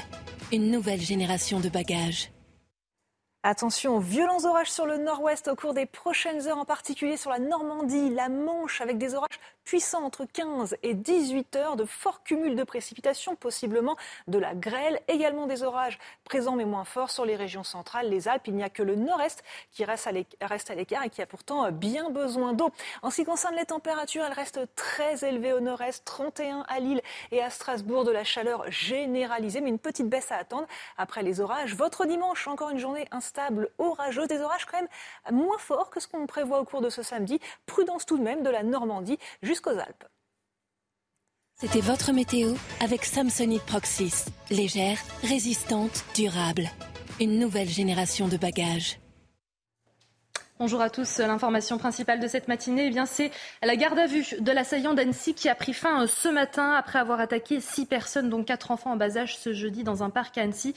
Le suspect a quitté le commissariat. Sa garde à vue a été levée. Il devrait être présenté euh, dans la journée à un juge. Et dans Midi News, avec euh, Thierry Cabane, vous suivrez la conférence de presse de la procureure de la République d'Annecy. Ce sera à partir de midi en direct. Euh, sur CNews. Voilà, je vous laisse tout de suite avec votre rendez-vous santé entre les mains du docteur Brigitte Millot.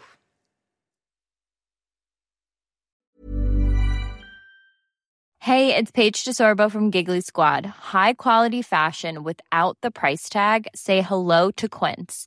I'm snagging high-end essentials like cozy cashmere sweaters, sleek leather jackets, fine jewelry, and so much more. With Quince being 50 to 80% less than similar brands and they partner with factories that prioritize safe ethical and responsible manufacturing. I love that. Luxury quality within reach. Go to quince.com slash style to get free shipping and 365 day returns on your next order. quince.com slash style